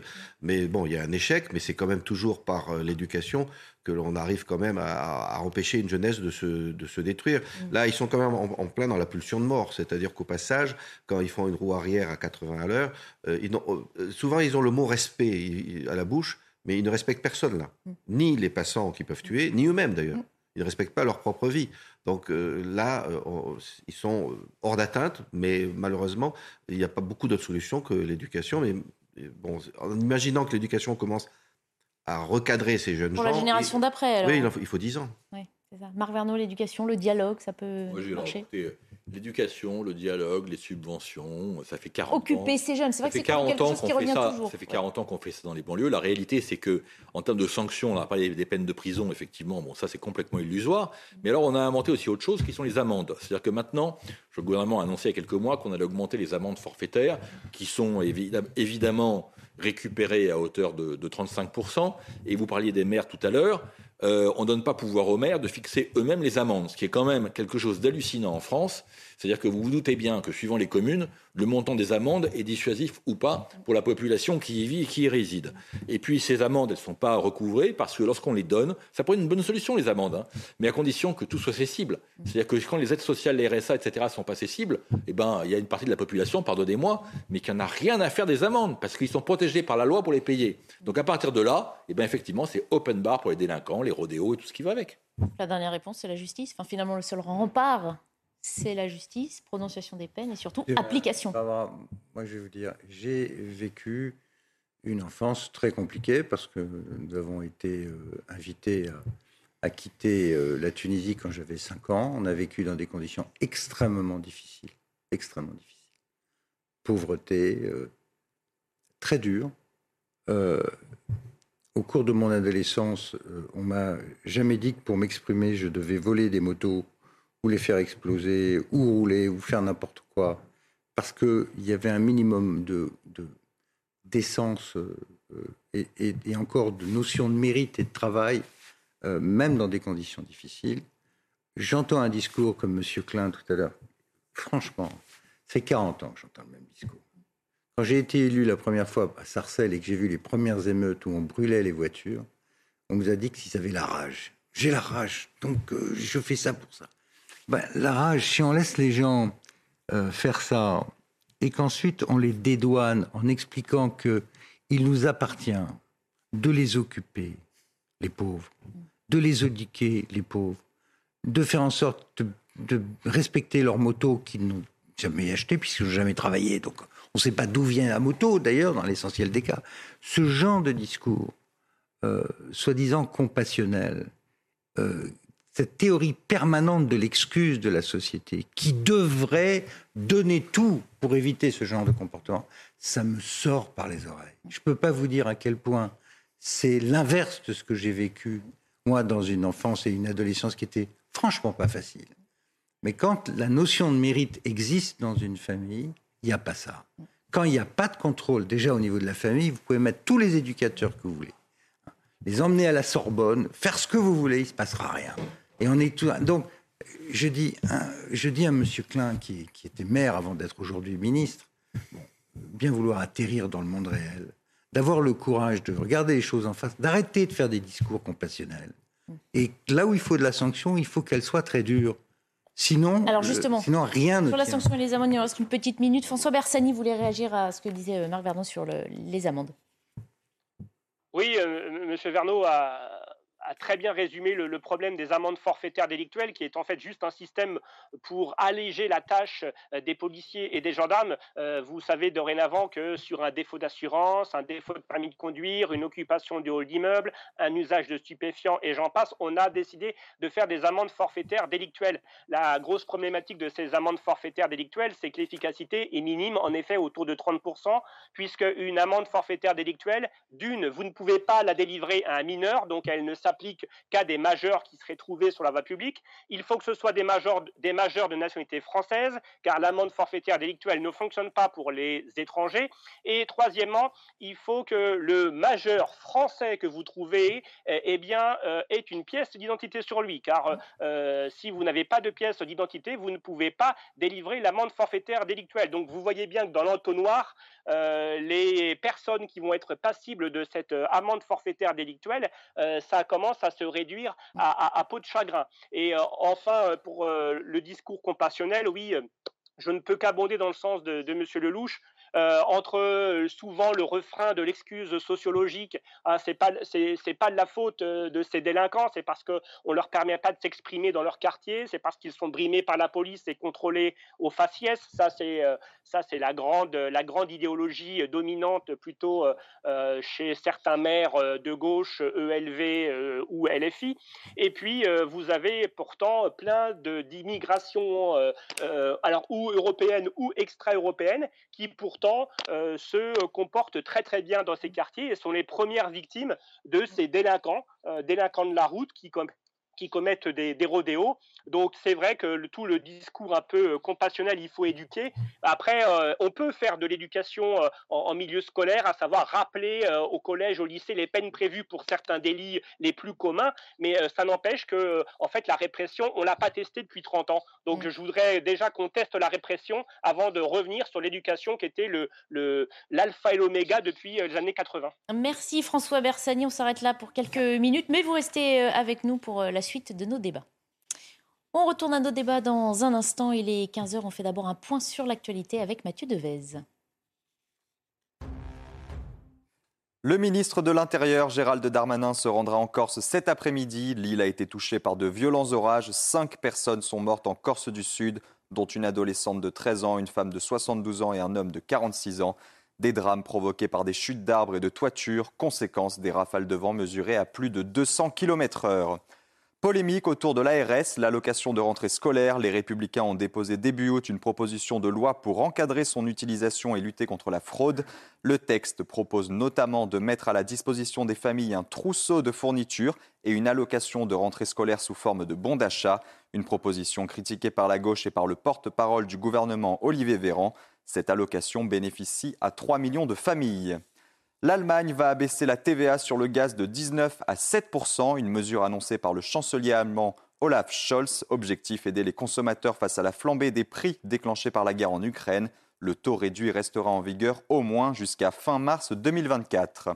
Et puis une rencontre aux enjeux multiples à Lviv, dans l'ouest de l'Ukraine. Le secrétaire général des Nations Unies, Antonio Guterres, doit s'entretenir avec les présidents ukrainiens et turcs, Volodymyr Zelensky et Recep Tayyip Erdogan. Parmi les sujets abordés, l'accord récent sur l'exportation des céréales ukrainiennes ou encore la sécurité nucléaire avec la centrale de Zaporizhzhia. Une centrale nucléaire aux mains de l'armée russe est visée depuis plusieurs jours par des bombardements. Merci Mathieu, on se retrouve dans une demi-heure pour un prochain point sur euh, l'actualité. On parle souvent des délais trop importants entre les arrestations de délinquants et leur présentation devant la justice. Trois hommes sont jugés cet après-midi en comparution euh, immédiate pour violences aggravées. Ils comparaissent pour avoir attaqué au début du mois le commissariat de Vitry-sur-Seine. Précision depuis le tribunal d'Alexis Vallée. Les trois hommes âgés de 20 à 32 ans doivent être jugés cet après-midi pour violence aggravée dans l'attaque du commissariat de Vitry-sur-Seine début août. L'épreuve pour le moment, des échanges par le réseau social Snapchat de plusieurs groupes et des traces ADN prélevées sur des pièces à conviction, plus précisément un mortier et un cocktail Molotov. Le procès doit nous apprendre quels sont les profils de ces assaillants, mais aussi quels sont leurs mobiles est-ce que ce guet-apens était prémédité?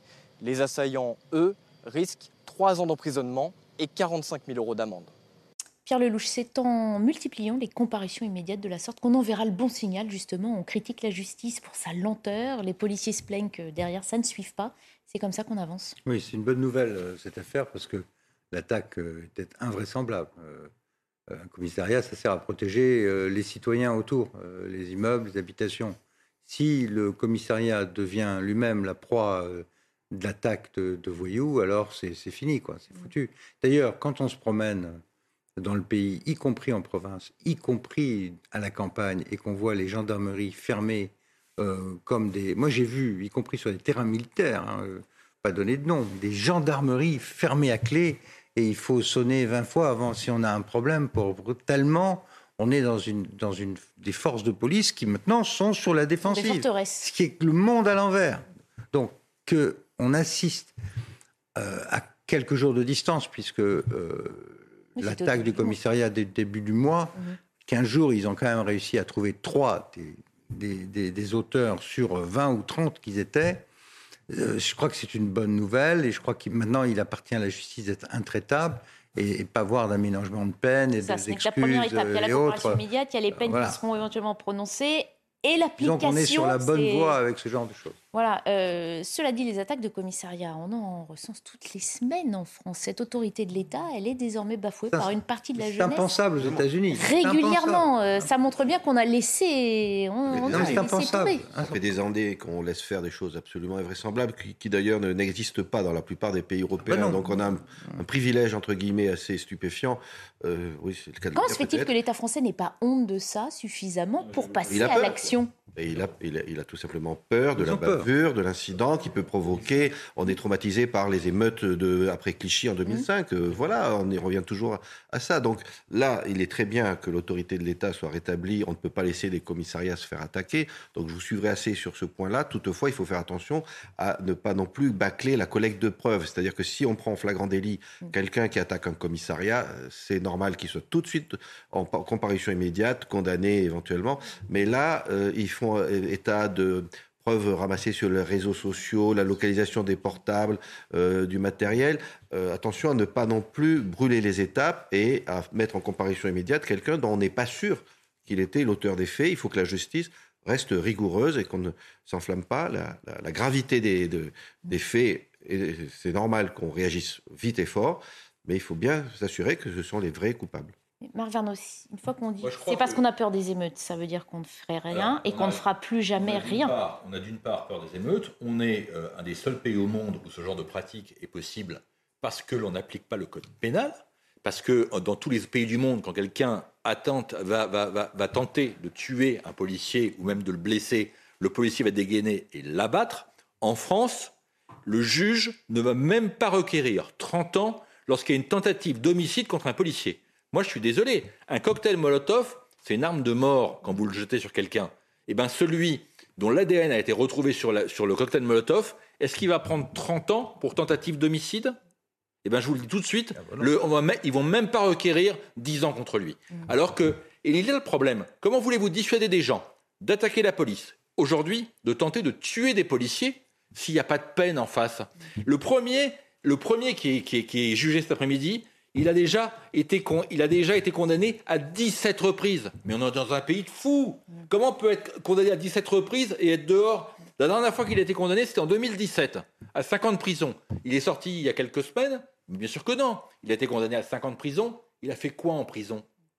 Et oui, il est là le problème. Moi, quand, ce genre de sujet est abordé ici, j'ai parlé il y a quelque temps de, de guérilla urbaine. C'est bien de ça dont il s'agit. C'est pas c'est pas anodin d'aller attaquer les forces de l'ordre. n'ose même pas prononcer. Mais, mais, là encore, je suis très isolé quand je enflammer encore un peu plus. Les, gens me disent euh, clair quand ils sont attaqués à coups de mortier, c'est quand vous quand vous tendez un quand vous tendez un, un, un guet-apens à des policiers ou à des pompiers, qu'ensuite vous allez les, assaisonner avec des mortiers ou des coups de feu, parce qu'il y a eu des coups de feu aussi.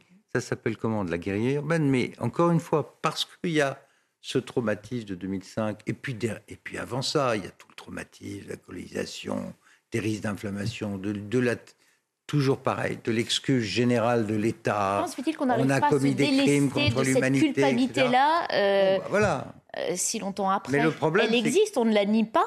Simplement, il faut tourner la page et surtout rassurer euh, les Français. Quand on aura peur d'avoir des morts côté délinquants, les Français seront en insécurité. Il faut être très clair. Ce que dit Pierre Lelouch est exact. C'est-à-dire qu'à chaque fois que l'on a peur de dire à un policier de se défendre, de défendre sa vie, c'est pour surtout ne pas avoir un assaillant, un attaquant, un délinquant, un, un multirécidiviste qui puisse être tué. Le résultat, c'est que la France entière vit en insécurité. Moi, je, vous savez, euh, on a dit beaucoup de choses aux États-Unis sur les violences policières aux États-Unis. C'est vrai. Mais en même temps, euh, le chef de la police des États-Unis, c'est quelqu'un qui est élu. Donc quand vous avez euh, ce genre de choses, c'est juste impensable. Il est impensable d'avoir le commissariat dans une petite ville ou dans une communauté attaqué par une bande de voyous, sans que la police tire dans le tas et se débarrasse des assaillants. Et c'est le seul message qui puisse être entretenu, parce que après on rentre dans la recherche de la preuve et aller trouver sur les 30 assaillants qui étaient cagoulés en pleine nuit, ceux qui ont bien voulu laisser des traces, ne pas mis de gants. Euh, et ne pas se tromper, parce qu'il faut que la preuve soit, juste ce qu'est le droit français. Mais si, on laisse faire ce genre de, choses en considérant qu'une attaque contre un commissariat, c'est un, délit comme un autre, en fait, c'est un crime. Il a raison. C'est une tentative d'assassinat sur des personnes représentant l'autorité publique. Euh, la justice doit être absolument intraitable et les peines considérables.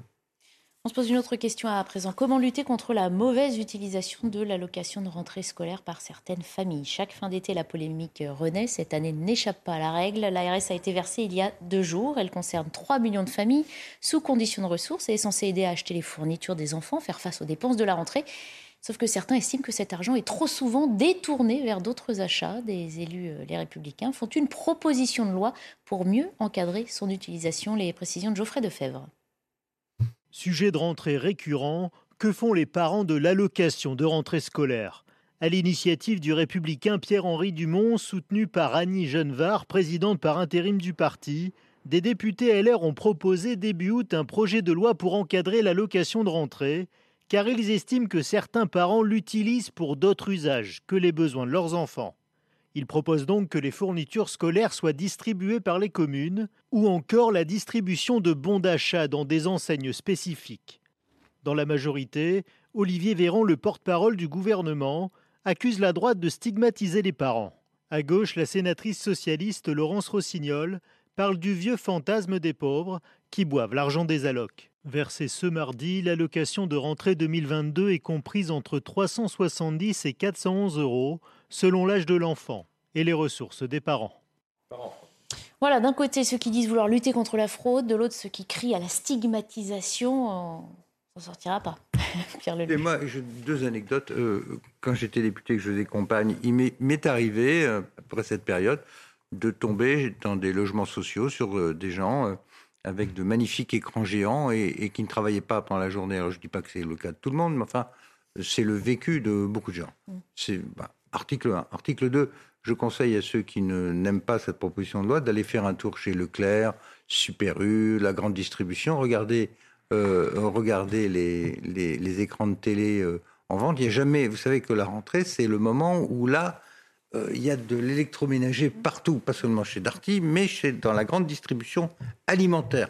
À côté des rayons sur la rentrée scolaire, vous avez euh, tout ce qu'il faut pour l'audiovisuel. On n'est pas obligé de les acheter, ces équipements qui ne concernent pas la rentrée scolaire. Donc l'idée de cibler euh, l'aide à la rentrée scolaire sur le scolaire, comme son nom l'indique, c'est pas complètement stupide. Le dernier mot du ministre du Commerce extérieur, c'est qu'il y en a marre que l'argent du contribuable serve à importer des produits qui viennent d'Asie, des télés, électroniques, etc. non seulement ça, ça, creuse le déficit du commerce extérieur, mais c'est en plus financé par l'argent du contribuable. on va peut-être s'en priver. Je voulais vous montrer une citation de Jean-Michel Blanquer qui date de 2021. Le ministre de l'Éducation nationale de l'époque disait Si on regarde les choses en face, on sait bien qu'il y a parfois des achats d'écrans plats plus importants au mois de septembre qu'à d'autres ah, moments. On les regarde en face, c'est ce qu'on voit, oui. bon, la question c'est comment est-ce que c'est possible d'ailleurs d'encadrer l'utilisation de cet argent et comment euh, vérifier qu'il est utilisé aux fins qui y sont destinées? C'est à la fois euh, les gens qui veulent l'encadrer, c'est quand même assez paternaliste, donc il y aurait une autorité qui dirait tu peux acheter ça, mais attention, tu n'as pas le droit d'acheter ça. Scolaire. Et, oui, mais, rentrée scolaire. Ça veut dire comment on fait? On produit le justificatif, à la fois... on arrive avec la facture? Oui, oui, alors c'est assez lourd, mais il y a aussi le, un paternalisme aussi dans le principe même de donner une allocation de rentrée scolaire, c'est-à-dire qu'en gros on se dit il faut qu'on aide les gens à euh, permettre une scolarité à leurs enfants, mais on s'arrête où? C'est-à-dire qu'on peut ah. dire on donne de l'argent pour la rentrée scolaire, mais pourquoi on ne donnerait pas pour les vêtements, pour euh, l'alimentation? C'est-à-dire que la, la, plupart des parents sont responsables de leurs enfants, se sentent responsables de leurs enfants, mmh. et ils s'assurent, parfois avec des revenus faibles, ils s'assurent qu'ils ont le crayon, qu'ils ont le cartable, qu'ils sont bien nourris en, en faisant des efforts vous parlez des écrans plats. Donc je trouve qu'il y a à la fois un paternalisme dans ce côté euh, qui va être très tatillon. On connaît la France. Hein. ça, serait, euh, il faudra une facture, il faudra euh, acheter une liste agréée avec la commune qui aura signé un contrat. Et puis aussi dans le principe même de donner de l'argent. La plupart des, dans le monde entier, les, les, parents se sentent responsables de leurs enfants et assurent leur scolarité, leur nourriture et leurs vêtements. Vous avez, la, vous avez la réponse à la question qu'on se pose souvent, c'est pourquoi en France, euh, le, coût social, c'est 31% du PIB, alors que partout ailleurs, dans l'OCDE, la moyenne, c'est 20%. Mais la réponse, c'est entre autres avec l'allocation de rentrée scolaire. Moi, ce qui me choque, c'est qu'aujourd'hui, on a des outils technologiques euh, qui sont pas chers et qui sont extrêmement faciles, que l'État utilise notamment pour les, pour les demandeurs d'asile, où on leur donne des cartes de crédit, en réalité, qui sont contrôlées, chargées, bloquées. Pourquoi ne pas tout simplement faire une carte de crédit d'allocation d'entrée scolaire bloquée sur un certain nombre d'articles. Comme ça, on peut acheter un certain nombre de choses et pas d'autre chose, et puis on n'en parle plus. Et effectivement, on vendra plus d'écrans géants et, d'aspirateurs, mais on vendra des cahiers. Quand vous allez dans un supermarché, ce qui m'arrive, euh, vous regardez le détail de votre note et vous avez un listing, chapitre par chapitre, quincaillerie, alimentation, etc. Et si vous avez matériel de classe ou de bureau, ce sera identifié. Et donc c'est tout à fait simple, en réalité, de cibler l'aide. Il n'est même pas question de la supprimer, puisque les gens y sont habitués. Une fois que vous donnez un droit pour l'enlever, c'est fini. Alors que c'est en effet parfaitement discutable. Euh, mais, comme la France marche au chéquier, il y a un chéquier pour un gaz, un autre sur les soins, avec l'efficacité que l'on sait. Hein, c'est formidable. Et... Je parlais avec un effet cliqué. Euh, oui, bien le fait qu'une fois qu'on a donné euh, l'allocation, on ne pourrait pas revenir en arrière. Cela dit, quand vous dites c'est facile, oui, alors on va créer l'achat d'un cahier de telle dimension, mais non, pas non, de, non, non, c'est compliqué. Je peux vous expliquer simplement, juste turbo, parce que je sais qu'on doit avancer, mais euh, on a exactement cette même utilisation pour les cartes de tickets restaurants. C'est que les tickets restaurants sont devenus des cartes de crédit qui aujourd'hui sont bridées en utilisation. Ce serait très facile à faire. Il est aussi question de demander la production d'un justificatif de scolarité pour éviter la fraude. C'est un autre volet de la, la fraude. Si, parce que si la carte est bloquée, on pourra acheter que les produits concernés, et puis c'est tout. Alors, effectivement, il nous reste 10 euh, minutes pour euh, évoquer un autre sujet. En venir à ces euh, commerces qui fleurissent dans nos centres-villes, en tout cas ceux des grandes agglomérations, en souvent la colère des riverains. Il s'agit des dark stores. C'est le nom de ces nouveaux entrepôts urbains qui alimentent les services de livraison express en tout genre. Un projet d'arrêté ministériel propose de faciliter leur installation alors que de nombreux maires s'y opposent. Reportage à Paris de Michael Dos Santos. Vitres dissimulées, absence de clients, voici les dark stores. Ces entrepôts de stockage pour les entreprises de livraison rapide à domicile envahissent les grandes villes françaises. Là, vous venez d'entendre les scooters, euh, c'est toutes les 20 secondes euh, euh, quand il y a énormément d'activité. Deux jours, mais aussi la nuit, scooters et vélos y multiplient les va-et-vient, un enfer pour les riverains.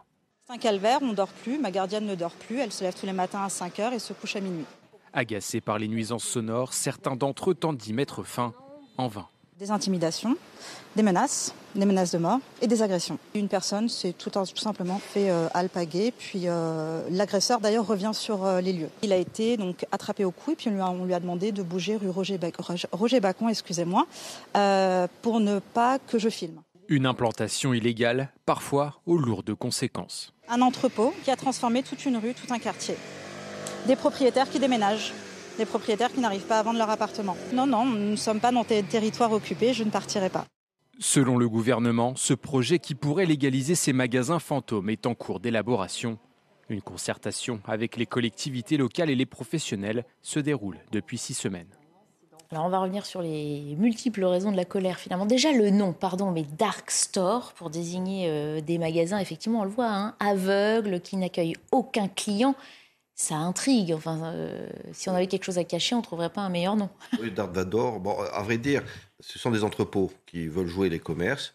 Alors, je conçois les nuisances, je conçois aussi ces perturbants pour euh, les commerces installés. En même temps, ils sont utiles, euh, puisqu'il y a des clients.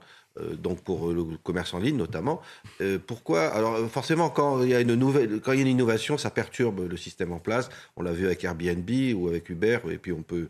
Euh, l'histoire économique est faite de ça, mais pourquoi forcément les vouloir bah, Il ne s'agit pas juste de critiquer le progrès. C'est vrai que y a, y a bah, c'est aussi une pratique qu'on peut, qu'on peut dénoncer. Vrai qu'on a déjà des, livraisons pour toutes sortes de choses. Effectivement, les, scooters qui arrivent pour les livraisons, mais les camions euh, livreurs pour les commerces habituels font aussi du bruit. Aussi. Alors euh, pourquoi ça serait plus Je veux dire, c'est juste. C'est juste pas bien de faire des comparaisons comme ça. Moi, j'ai eu à, gérer ce genre de choses euh, dans Paris comme député parisien. Je peux vous dire que c'est vraiment catastrophique. Et, et, contrairement à ce que vous dites, cette liberté de commerce, cette innovation commerciale, elle est hautement discutable. Parce que de quoi il s'agit? Vous avez des cuisines industrielles qui se trouvent en général assez loin de Paris, dont les conditions de propreté, euh, de qualité sont largement discutables. Cette nourriture, elle est distribuée dans des entrepôts délocalisés dans les différents quartiers en fonction de la demande Alors c'est des cuisines, c'est de la livraison express kitchen, aussi de, Oui, mais dark kitchen, de dark- produits. De Dark Store, c'est Non mais c'est mais c'est c'est vrai que ça, ça, c'est revient, ces euh, participe du Ces même livreurs, ils livrent quoi, à votre avis Des téléviseurs? Non, ils livrent des produits de consommation immédiate, c'est-à-dire euh, des sandwichs, de la pizza, de la nourriture. Mais pas que de la nourriture. Hein, aussi, Mais pas c'est- que- Si on a la flemme, pardonnez-moi l'expression, d'aller acheter quelque chose, on peut décider de se faire livrer en 10 Oui, minutes. mais donc tout ce que vous avez, c'est un encore système d'entrepôt décentralisé avec. euh, on- certains présentent ça comme des progrès. Moi, je trouve que tout ça est parfaitement scandaleux. Les, gens qui conduisent ce genre de véhicules, bien souvent, sont des gens qui travaillent sans papier, avec des horaires pas possibles. Euh, Enfin, vous avez des entreprises qui, bien souvent, ne, payent même pas l'impôt en France. Euh, Car les Airbnb, Uber et compagnie, tout ça, ça crée, ça pompe de la richesse sur le travail des autres et ça répercute l'impôt aux États-Unis. Le- où c'est pas taxé d'ailleurs. Le, profit est envoyé dans le Delaware, dans l'État de M. Biden, et, et- et- et nous, on est cocu dans tous les sens. C'est-à-dire qu'on a une nuisance, on a les gens qui sont malheureux, on a en général la malbouffe dans le pays de la gastronomie, et l'impôt, il nous passe à l'as et il va aux États-Unis. Et on explique que c'est un progrès. Pardon, euh, moi je ne suis pas un conservateur euh, par rapport au progrès technique, mais je considère que ça, c'est vraiment pas une bonne affaire pour notre pays. Marc Vernon. Alors oui, d'abord, les, les- les dark stores, leur objectif, on un, tout petit peu de, pour photographier bien la, la situation, euh, c'est de faire ce qu'a fait Amazon dans le commerce de, de biens, de le refaire dans le commerce alimentaire. Je m'explique. Amazon, c'est quoi proximité. Amazon, c'est quoi C'est de dire voilà, je vais perdre des milliards pour tout, tout casser et prouver que mon, mon business model fonctionne. Les dark stores aujourd'hui, c'est quoi La cible, ce sont le commerce de proximité. C'est-à-dire, moi, je vais détruire le, commerce de proximité en jouant sur une ambiguïté, et heureusement, les maires ne sont pas dupes, où je vais appeler ça dark store. C'est vraiment pas par hasard, parce qu'en réalité, ce n'est pas un store, ce n'est pas un magasin, c'est un entrepôt.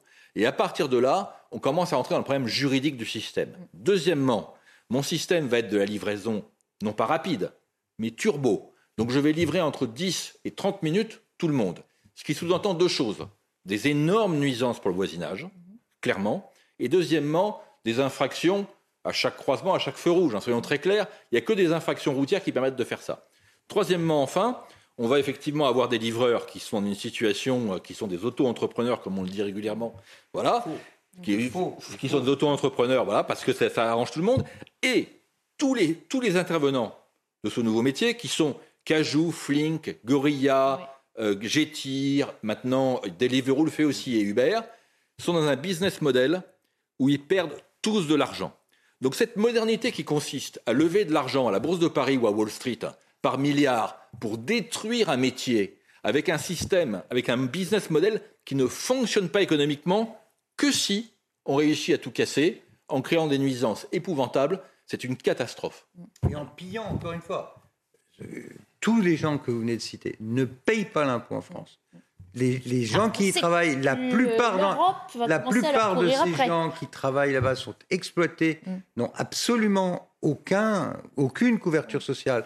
Donc là, le, le jeu qui consiste euh, à entretenu. casser l'activité économique où les gens payent leurs impôts, payent leurs salariés, payent leurs charges, pour avoir des sociétés de ce type qui sont scandaleuses, qui, qui vivent du travail des autres, qui rapatrient les profits aux États-Unis, et tout le monde laisse faire ça, je trouve ça scandaleux. Alors, les Mais alors, scandaleux. Les maires s'y opposent, euh, c'est peu de le dire. On, on a le tweet d'Emmanuel Grégoire, adjoint à la mairie de Paris, qui avait euh, justement appris que cet arrêt ministériel était en cours. Il dit Nous découvrons avec beaucoup d'inquiétude et d'incompréhension un projet d'arrêté qui le- le- de fait les dark stores.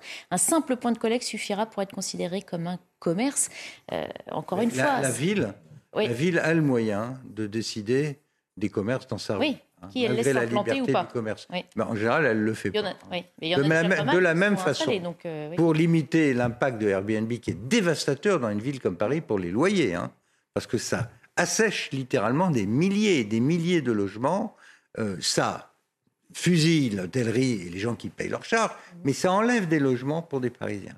Ben, Qu'est-ce qu'on fait au niveau de la ville de Paris? Rien. Alors qu'il serait, il serait euh, absolument indispensable d'interdire ce genre de choses plutôt que d'essayer de le limiter et, et de faire en sorte que ces logements soient, restent à la disposition des Parisiens et pas servent de, avec les gens avec les roulettes dans tous les immeubles. Maintenant, dans Paris, c'est devenu une espèce d'hôtel géant, encore une fois, dont les bénéfices vont aux États-Unis.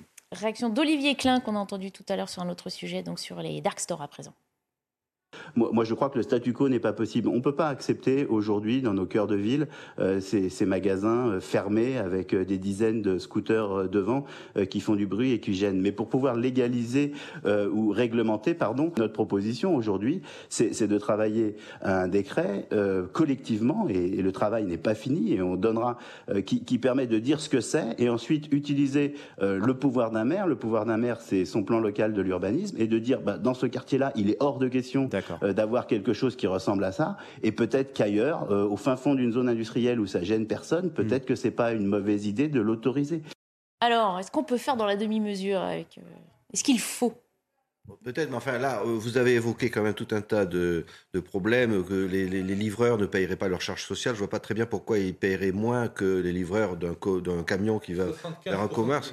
Ils une situation illégale et ont un statut de réfugié. pourquoi eux, particulièrement par rapport à d'autres parce que, commerciaux Parce qu'ils ne respectent aucune règle. je, constate quand même que quand arrive euh, quelque chose qui est effectivement euh, disruptif, on va dire, on a l'instinct français d'interdire ou de réguler.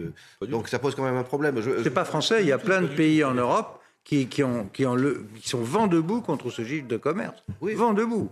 Et quand Airbnb pose des problèmes dans toute l'Europe. Marc Varno, est-ce qu'on peut réfléchir à une solution d'entente Non, mais quand j'entends monsieur, quand j'entends monsieur Klein, qui est quand même ministre, je, suis effaré, moi. Et tous les maires de France demandent, par exemple, de pouvoir maîtriser les amendes, de pouvoir maîtriser la législation sur les deux roues. Voilà. Concrètement, un, un sujet. Tous les maires, aujourd'hui, des grandes agglomérations, sont confrontés à un problème de nuisance sonore liés aux livreurs en 50 cm3 qui font un boucan d'enfer et qui font des allers-retours. Un maire ne peut pas décider que dans sa ville, il n'y aura que des scooters électriques pour les gens qui ont une activité professionnelle. C'est scandaleux. Pourquoi un maire ne peut pas décider de la tranquillité de ses, habitants en disant voilà, vous voulez travailler dans ma ville, il n'y a aucun problème. Mais c'est scooter électrique ou rien. Donner plus de pouvoir au maire, ça me rappelle un autre débat qu'on avait eu après les propositions de Christian Estrosi. C'est terminé pour aujourd'hui. Merci messieurs d'avoir participé au, au, débat de la belle équipe.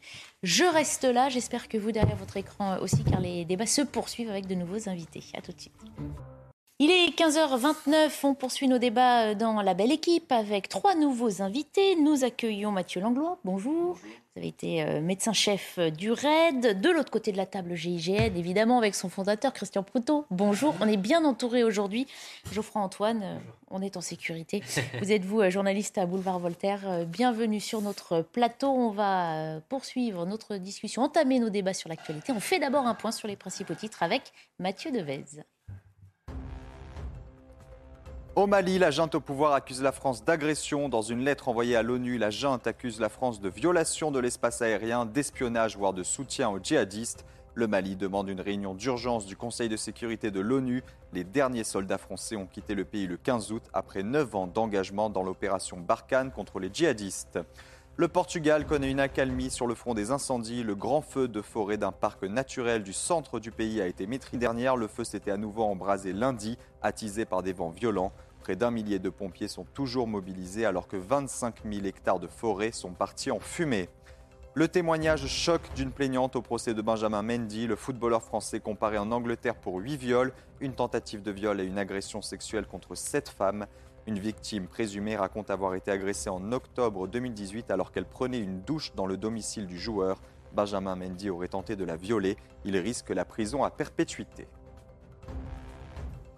Merci beaucoup Mathieu, on vous retrouve dans une demi-heure. La Commission européenne fait-elle sciemment la promotion de l'islamisme? La question peut surprendre, mais les faits interpellent. Dans un clip diffusé par l'organisation à l'occasion de la Journée internationale de la jeunesse, on aperçoit les membres d'une association connue pour ses liens avec les frères musulmans.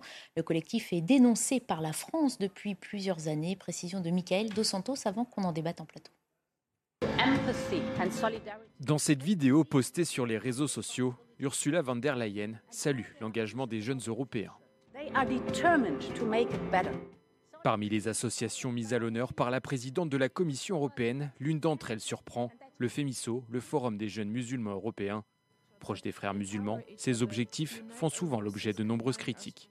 En novembre dernier, le FEMISO avait fait la promotion du hijab avec le soutien de l'Union européenne, un relais vivement critiqué par Marlène Schiappa. Un petit tour sur les réseaux sociaux de cette organisation permet de voir à quel point ils tiennent des propos agressifs vis-à-vis de la France, blâmant la France et l'accablant de tous les maux. Ces dernières années, le FEMISO a attaqué plusieurs fois le vote de loi française. Parmi elles, celle sur le port des signes religieux ostensibles à l'école ou encore celle sur l'interdiction du port du voile intégral dans l'espace public. Des critiques qui n'ont pas empêché l'Union européenne de la financer. Au total, 210 000 euros ont été versés depuis 2007. Alors pour rappel, le FEMISO se positionne régulièrement en faveur du port du voile. Il affiche, on l'a dit, son soutien à des organisations euh, islamistes. Geoffroy Antoine, est-ce qu'on peut croire à une erreur maladroite ou à une provocation affichée? J'en doute, en tout cas peut-être on est en fait d'incompétence, mais je suis content qu'on débatte de ça parce que ça permet de voir à quel point la nébuleuse des frères musulmans est présente partout, et pas seulement en France, mais vraiment à l'échelle européenne, et aussi fortement en Angleterre, même s'ils sont plus dans l'Union européenne. Nous, à Boulevard Voltaire, on a publié une enquête la semaine dernière où on exposait en fait à quel point les frères musulmans ils sont répandus dans toute la société, en tout cas en France, toute la société française. Vous savez, ils disposent de plusieurs mosquées en France, qui sont des mosquées très connues. Euh, Nantes, Mulhouse, Caen, Limoges, Créteil, Reims. Ils ont aussi un centre de formation qui s'appelle, en plus, qui se cache sous le nom de Institut européen des sciences humaines. C'est le centre de formation qui envoie le plus d'imams dans les mosquées de France. Et dans ce centre de formation, on sait qu'ils discutent des spécificités françaises et de comment donner l'amour de la charia aux musulmans de France. Donc en fait, c'est très grave ce qui se passe avec les frères musulmans. Et la force de ces gens, la force de ces institutions, c'est qu'elles ne s'appellent pas frères musulmans. En revanche, elles dispensent un islam qu'on appelle un islam frériste, donc qui s'inspire en fait de la pensée des frères musulmans. Et on ne peut pas lutter euh, contre eux, c'est très compliqué, puisque en fait ce serait soit une atteinte aux religions, soit une atteinte à la, liberté d'expression. Donc en fait, il faut voir à quel point l'islam des frères musulmans se cache et se confond dans l'islam de France. Et en fait, les premières victimes de tout ça, je pense que ce sont les musulmans de France à qui on, prêche, à qui on dispense un islam rigoriste, salafiste, sans même que eux-mêmes ne s'en aperçoivent. Donc euh, c'est vraiment une situation qui est très compliquée et j'invite les autorités françaises à faire euh, comme ce qu'ont fait les Autrichiens, c'est-à-dire à interdire mhm. euh, tout bonnement, tout simplement, le moindre lien, la moindre évocation des frères musulmans, ou alors à faire comme ce qu'a fait la Russie, c'est-à-dire vous classez les frères musulmans comme organisation terroriste et tous ceux qui s'en revendiquent sont considérés comme terroristes. Mhm. Voilà, parce que c'est très grave ce qui se passe aujourd'hui. On précise que l'Union européenne continue à subventionner hein, cette association, qu'elle lui a déjà versé 210 000 euros depuis 2007. Euh, on sait que la France se bat contre ces questions au sein de son territoire. Si la Commission européenne, dont on sait qu'elle pilote hein, par-dessus justement les États, qu'elle oriente aussi ce qui s'applique dans chaque État, s'en mêle, j'ai envie de dire, ça devient extrêmement compliqué de lutter. Ah bah, c'est extrêmement compliqué. Et surtout, ce que, euh, ce que tu viens de dire et euh, ce, qui, ce qui peut nous inquiéter encore plus, c'est euh, on voit très bien quelle est l'influence qu'ils ont, et en particulier sur, sur la jeunesse, parce que là, sur les, sur les images. C'est à l'occasion de la Journée internationale de la jeunesse, bah, C'est justement hein, ça qui, qui, moi, m'invite à encore beaucoup plus de, de prudence et, et, de rigueur et de détermination pour, pour combattre ça, parce qu'il y a clairement du prosélytisme. Euh, contrairement à d'autres, parce qu'on a évidemment on a la liberté euh, d'expression, la liberté de culte, mm. mais, mais là, il y, a, des limites, euh, en tout cas républicaines, qu'on ne doit pas, qu'on doit pas franchir, mm-hmm. et sur lesquelles, là, par contre, il faut mettre tous les moyens. Mm-hmm. Et, en collaboration au niveau européen, ce qui est, ce qui est encore une ce qui pose problème dans ce, ah actuellement sur ce reportage. Comment peut-on expliquer, Christian Poteau, que la Commission européenne mette à l'honneur une telle association? Alors, moi, je pense que la Commission européenne, elle a jugé sur des données euh, objectives. C'est-à-dire, à partir du moment où une association euh, est reconnue, euh, et que personne l'interdite, eh bien, ce sont ces actes au départ qui sont, entre guillemets, récompensés. Or, si on se pose des questions, à juste titre, je pense, ne serait-ce que parce que j'appellerais le prosélytisme à bas bruit, mm-hmm. c'est-à-dire celui qui est insidieux, comme les sectes. Hein. Mm-hmm. C'est tout à fait une, progression de, type sectaire, hein, euh, qui est bien, évidemment euh, animée par les frères musulmans, et c'est là où, j'insisterai tout à l'heure, parce que c'est ça qui me paraît le plus important. Eh bien, tant qu'il n'y a pas quelque chose d'avéré contre euh, les institutions, les règles et tout, c'est très compliqué. On est face à la liberté de, de pensée et de parole et euh, déclarer quelque chose euh, qui est contraire aux principes euh, de la République, c'était suffisamment délicat, puisqu'on l'a vu, qu'on a du mal à se mettre, d'accord nous-mêmes au niveau des lois. On le voit avec la loi séparatisme. Il y a une vraie problématique pour affronter ce type d'endoctrinement, je, me répète, à bas bruit. C'est très compliqué, c'est une chose, mais on imagine qu'elle avait le choix des associations à promouvoir dans ce clip et ce choix-là n'est pas anodin. Elle aurait pu en choisir. c'est de l'incompétence. beaucoup d'autres. D'où des questions de complaisance ou de... Euh, moi, je ne jugerai pas parce que je ne sais pas dans quelles conditions cette association a été choisie et peut-être elle a fait au demeurant. Je ne discute pas et c'est le principe même de tout le côté insidieux de ces associations ou du phénomène peut croire À une décision innocente, j'ai envie de dire, euh, entre guillemets, un choix euh, anodin finalement? Bah, En tous les cas, au moins les médias et la médiatisation de l'événement mmh. permettra de se poser la question et de lui poser la question ensuite à elle. S'il y a une volonté politique de s'opposer euh, aussi à... Il n'y a pas besoin d'une volonté politique, je suis désolé, c'est une institution européenne. Par contre, à côté de ça, il y a des gens qui sont nommés, qui peuvent, eux, se poser des questions mmh. sur ce qu'on fait des fonds européens. Mmh. Ça, c'est un autre débat. Je reviens sur le problème des frères musulmans. Regardez, par rapport à cet imam que euh, et toute la, parodie d'expulsion à laquelle on a eu droit et qui a mis le, le, ministre en, euh, en, difficulté, alors que je pense qu'il il, était sûr de lui. Mm. Il était certain que l'expulsion allait pouvoir se produire. Il a eu une phrase. Il a dit il a une pensée proche des frères musulmans. Mais ça, je suis désolé, c'est pas une infraction. Alors, soit on a le courage d'aller jusqu'au bout de l'exercice. Bah, Ce n'est pas une infraction en France, mais ça pourrait le devenir si on appliquait des politiques similaires. Non, non, mais vous avez rappelé tout à fait justement qu'en particulier l'Autriche l'a fait. Nous, on l'a pas fait. C'est ça l'écueil. Et c'est là où je, je me dis qu'on ne peut pas arguer dans le cadre d'une décision qui met en, qui met en difficulté tout un système. On l'a vu avec toutes les questions qu'on s'est posées autour de cette table et d'autres. D'autres euh, plateaux ont évoqué cette problématique de cette expulsion ratée pour le moment, il y a derrière tout ça la décision politique qui doit être prise de décider ce, les frères, ce que sont les frères musulmans. Vous le rappeliez, comme l'Autriche l'a fait. Et je voudrais, il n'y a pas que l'Autriche. Hein. La Commission européenne sait qui sont les frères musulmans et peut aussi entrevoir les difficultés que ça peut poser ensuite dans certains États. Euh, la France, par exemple, qui a été touchée par des attentats euh, monstrueux. Oui, mais les, attentats. Et, ça peut euh, crisper dans certains pays. Si les frères musulmans avaient été impliqués dans les attentats en dehors de la pensée salafiste, mmh. ce qui est beaucoup plus subjectif, et il ne faut pas oublier que le droit, c'est objectif. Oui. C'est pas subjectif. Mmh. On peut pas. Euh, on peut pas dire euh, il semblerait que. Il faut amener des faits, rien que des faits. Donc la, problématique, elle est simple. Et l'Égypte l'a résolu, cette problématique. Hein. Ils sont interdits en Égypte. Alors, il faut se décider à dire que tout ce qui va autour des frères musulmans et la pensée qui va avec, et je le rappelle, cette pensée insidieuse euh, qui amène mhm. à, dans le fond, détraquer les esprits ou les amener à votre cause, mhm. faire du prosélytisme, en se faisant le moins remarqué possible, et surtout en ne se mettant pas à dos par rapport, par rapport aux lois du pays dans lequel on se trouve, mhm. on la connaît, et on en connaît les dangers. Alors moi je dis, il faut avoir le courage d'aller jusqu'au bout de l'exercice. la position de la France, ça a été pas un euro d'argent public pour les ennemis de la République, c'est Marlène Schiappa hein, qui l'avait précisé, en ajoutant c'est désormais à l'Europe euh, de faire son travail. Donc tout le monde se renvoie la balle, mais euh, moi je crois, je reviens sur ce qu'a dit euh, Christian Proto, c'est-à-dire que la, force des frères musulmans, c'est de, connaître parfaitement nos faiblesses et de s'en inspirer. Et donc il y a, à mon avis, pas beaucoup d'autres solutions. Mm de, jouer, de nous corriger nos, nos, faiblesses et vite et d'être fort et courageux. C'est Camus qui disait, je crois, faites attention quand euh, une démocratie euh, est, malade, euh, les fanatiques viennent à son chevet, mais c'est pas pour prendre des nouvelles. et il bah, faudrait peut-être s'inspirer de ça. Après, je, voudrais juste faire une petite précision. Effectivement, la Commission européenne et l'Union européenne, de manière générale, nous ont déjà témoigné d'une certaine forme de complaisance vis-à-vis -vis de l'islamisme. Je me rappelle d'une histoire qui date de quelques années. C'était en Grèce lors d'un un procès qui avait été très médiatisé, où la Cour européenne des droits de l'homme avait dit effectivement une règle de charia, en l'occurrence, était supérieure au droit, au grec. Vous pourrez aller vous renseigner sur cet état de fait.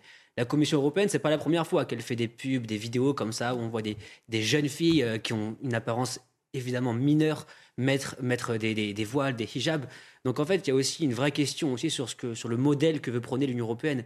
euh, ça fait quand même quelques années que l'Union européenne actuelle nous prône un modèle multiculturel, multi-religion, euh, qui a des conséquences quand même, des conséquences pardon, notoirement néfastes, et pas seulement en France, vous savez, en Allemagne, en Italie, euh, au Royaume-Uni. Donc il faut aussi se poser les bonnes questions et dire à l'Union européenne, nous, ce n'est pas ce modèle que nous voulons. Mmh. Je voulais faire entendre la réaction de Raphaël Antoven, il était l'invité de la matinale ce matin. C'est gravissime ce qui se passe en Europe, hein. mais, mais mmh. si on va au-delà de la question européenne, euh, nous n'avons pas envie de penser que nous sommes en guerre. Nous n'avons pas envie de penser qu'il y a des gens qui veulent détruire notre mode de vie. Il y a des gens qui nous détestent pour ce que nous sommes. Vous estimez que nous sommes en guerre? Oui, c'est une guerre, bien sûr, c'est une guerre. Défendre la République aujourd'hui, c'est mener la guerre. C'est faire la guerre contre ceux qui veulent objectivement la détruire ou qui font peser sur elle l'accusation grotesque d'être, comme on dit, systémiquement raciste. Quand on a affaire à quelqu'un qui vous déteste pour ce que vous êtes, pour ce que vous incarnez, ou pour la façon dont vous vivez, mhm. vous n'avez pas de négociation à mener avec. On ne discute pas avec une personne comme ça, on la combat. Quand on se remet au niveau philosophique, ça paraît très simple finalement, pas de dialogue, euh, on bannit euh, les frères musulmans, l'association, et on se prend on, se pose moins de questions. On doit tous être philosophes alors ici. Euh, mais oui, oui, je suis, je suis d'accord. Je n'emploierai pas le mot de guerre parce que quand vous discutez, surtout avec la jeunesse, euh, clairement, euh, en France, on n'est pas dans un état de guerre. Mm. Par contre, quand il termine en disant qu'on est, qu'il y a un combat à mener sur lequel il va falloir être fort et déterminé, là, je suis d'accord avec lui. Sauf que ce combat-là ne peut pas passer par le dialogue et la compromission. Donc c'est là que ça peut devenir plus violent. Mais la, la, force, et ça, on le sait bien dans les, les unités qu'on représente l'un et l'autre, c'est-à-dire que la, force euh, fait partie de la négociation et, euh, et l'un ne va pas sans l'autre. Mm. Non, mais il faut bien se dire qu'au départ, c'est présenter un problème qui est un problème d'une manière sous-jacente, déstabilisateur pour nous, mais également par rapport à des gens qui suivraient les consignes de ces mm-hmm. gens-là, avec tout ce que ça peut comporter, on l'a vu dans la radicalité, dans la manière dont les gens se radicalisent, et la liberté de penser en rond. C'est ça le problème. C'est que on est pris entre le, le désir de rester un, pays libre où on a le droit de penser et de croire à ce que l'on veut, tout en essayant de se défendre contre une politique religieuse qui, elle, prône euh, la politique pour faire valoir sa domination, ou à défaut de sa domination, l'emprise sur ceux qui croient en elle. Mmh. C'est ça la problématique. Et c'est le problème d'un pays libre. Le seul problème qu'on a, nous, par rapport à d'autres pays comme euh, dans l'Europe, et en particulier les anglo-saxons, ils y sont plus, mais l'esprit euh, y est toujours, c'est les Britanniques qui considèrent que, bien évidemment, chacun peut vivre comme il veut, il suffit d'aller euh, à Birmingham ou ailleurs pour se, poser ces questions et se demander si on est à Londres mm. ou si on est à Bombay ou je sais pas trop où. Mm. Donc moi je ne porte pas de jugement, c'est leur choix. Et surtout n'oubliez pas que dans ces choix euh, anglo-saxons, le, blasphème existe, existe toujours un peu, mm-hmm. la notion de blasphème, alors que chez nous, elle n'existe pas. Donc cette liberté de pouvoir juger une religion par le danger qu'elle peut comporter, on l'a, mais on est prisonnier également de notre courant de pensée, euh, rousseauiste d'un côté mais voltairien de l'autre, qui fait qu'on on, accorde à l'autre le droit de penser. Mais je continue de dire que c'est comme une secte et que si on n'agit pas, on aura un jour un problème. la question sous-jacente et qui peut inquiéter, c'est si c'est euh, consciemment fait de la part de la Commission européenne, quel agenda a-t-elle? Quel objectif a-t-elle? Est-ce qu'il est politique? Est-ce que c'est son rôle que d'avoir euh, un agenda politique. Bah, ça l'est depuis longtemps. Enfin, je veux dire. Sur ces questions-là. Sur ces, non, mais sur les questions de, on va dire, de politique et d'idéologie, ça fait longtemps que la Commission européenne et l'Union européenne, de manière plus générale, prônent mmh. un certain modèle. C'était quand même euh, l'Union européenne qui demandait aux pays, aux États membres de l'Europe, d'accueillir des quotas de migrants, etc. On sait très bien que si on devait définir, alors c'est compliqué, mais si on devait définir euh, le sens politique de l'Union européenne, on serait plutôt sur libéral socialiste, euh, plutôt pro-migrant, euh, sur le modèle multiculturel, sur le droit d'exercer sa religion comme on l'entend. Donc effectivement, il y a des divergences qui sont profondes parce qu'en en fait, euh, on voit bien que ça marche pas. Que ce soit nous en France avec le modèle républicain, et vous allez voir que c'est très différent aussi, mais vous allez en Pologne, en Hongrie, cette vision qui leur est prônée par l'Union européenne, ils la rejettent, mais fondamentalement. Donc effectivement, il faut aussi revenir à une politique, une certaine forme de souveraineté et dire vous ce que vous prenez, mes chers amis de la, Commission européenne, nous ne sommes absolument pas d'accord et vous allez nous laisser mener la politique qu'on veut mener. Maintenant, lutter contre les frères musulmans en France, ça demande un courage dingue. Vous savez, ils sont arrivés en 1980 sur le territoire, ils sont répandus partout et ils prônent la taquia. Hein. c'est vraiment ça mhm. l'essence des frères musulmans, c'est-à-dire qu'ils se cachent au sein de la société française derrière des, une forme de, respectabilité avec des discours intellectuels, théologiques. Donc ça demande un, courage dingue parce qu'en fait on va froisser une, partie de, une grande partie de la communauté musulmane mhm. si jamais on s'en prend aux frères musulmans. On poursuit nos débats dans quelques minutes. On reviendra euh, sur le regard de Raphaël Antovet sur euh, l'opposition euh, française et puis on abordera également la lutte contre les rodéos urbains, la priorité du ministre de l'Intérieur cet été. Et la demi-heure est déjà passée. Il est temps de retrouver Mathieu Devez pour faire un point sur l'actualité. Désormais, au moins 5 morts en Corse après de violents orages. On a appris dans l'après-midi les décès d'un pêcheur et d'une kayakiste. Des rafales jusqu'à 224 km/h ont balayé l'île ce matin. Les secours en mer sont intervenus plus de 100 fois depuis le début de la tempête. 35 000 personnes sont toujours privées de courant sur l'île. Le ministre de l'Intérieur, Gérald Darmanin, se rendra en Corse cet après-midi. C'est l'un des rendez-vous annuels du président de la République, comme il l'a fait chaque été au cours de son premier mandat. Emmanuel Macron participera demain soir au 78e anniversaire de la libération de Bormes-les-Mimosas. Le 17 août 1944, ce village du Var est libéré de l'occupation allemande par les troupes alliées à la suite de leur débarquement en Provence deux jours plus tôt. C'est la première apparition publique d'Emmanuel Macron deux semaines après s'être retiré en vacances au fort de Brégançon. Au Royaume-Uni, les grèves se multiplient face à l'inflation. Cheminots, postiers, dockers, le pays connaît ses pires grèves depuis des décennies. En pleine vacances scolaires, seul un train sur cinq circule aujourd'hui dans le pays. Le mot d'ordre est partout le même, de meilleurs salaires alors que l'inflation a atteint en juillet plus de 10% sur un an. Au moins 38 morts et plus de 200 blessés dans des incendies en Algérie. La plupart ont été encerclés alors qu'ils visitaient un parc animalier. Les pompiers tentent toujours de maîtriser les derniers feux de forêt dans le nord et l'est du pays. Mais les autorités redoutent de nouveaux départs de feu à cause des rafales de vent. Un hôpital a dû être évacué depuis le début du mois d'août. Plus d'une centaine d'incendies ont détruit 800 hectares de forêt et 1800 hectares de taillis. Merci beaucoup Mathieu, rendez-vous dans 30 minutes. On a entendu tout à l'heure euh, le philosophe Raphaël Antoven sur euh, les frères musulmans. Dans l'interview de la matinale, il est aussi revenu sur le nouveau visage de la classe politique d'opposition depuis euh, ce printemps 2022. Il trouve de nombreux points communs à la France insoumise et au Rassemblement national. On va en discuter, on l'écoute d'abord entre les députés du Rassemblement national et les députés de la France insoumise. Il y a énormément de passerelles, d'occasions de dialogue sur l'Europe, sur la médiacratie, comme ils disent, sur la haine de l'oligarchie, sur euh, les retraites, sur le SMIC. Euh, ce sont des terrains communs. On sait pourquoi on vote quand on vote En Marche ou quand on vote Renaissance, grosso modo. On ne sait pas, quand on vote pour Mélenchon, si on n'aurait pas dû voter pour Le Pen, ou inversement. Et c'est ceci qui me paraît euh, intéressant. Il y a là une opposition qui tarde à naître. Et peut-être que cette naissance tardive vient du fait que les figures charismatiques qui incarnent ces deux partis sont structurées par l'opposition qu'elles entretiennent l'une contre l'autre. Une fois que ceux-là auront disparu, il se peut à ce moment-là que les, gens, les militants, s'aperçoivent qu'en réalité, ils ont plus à se dire qu'à combattre.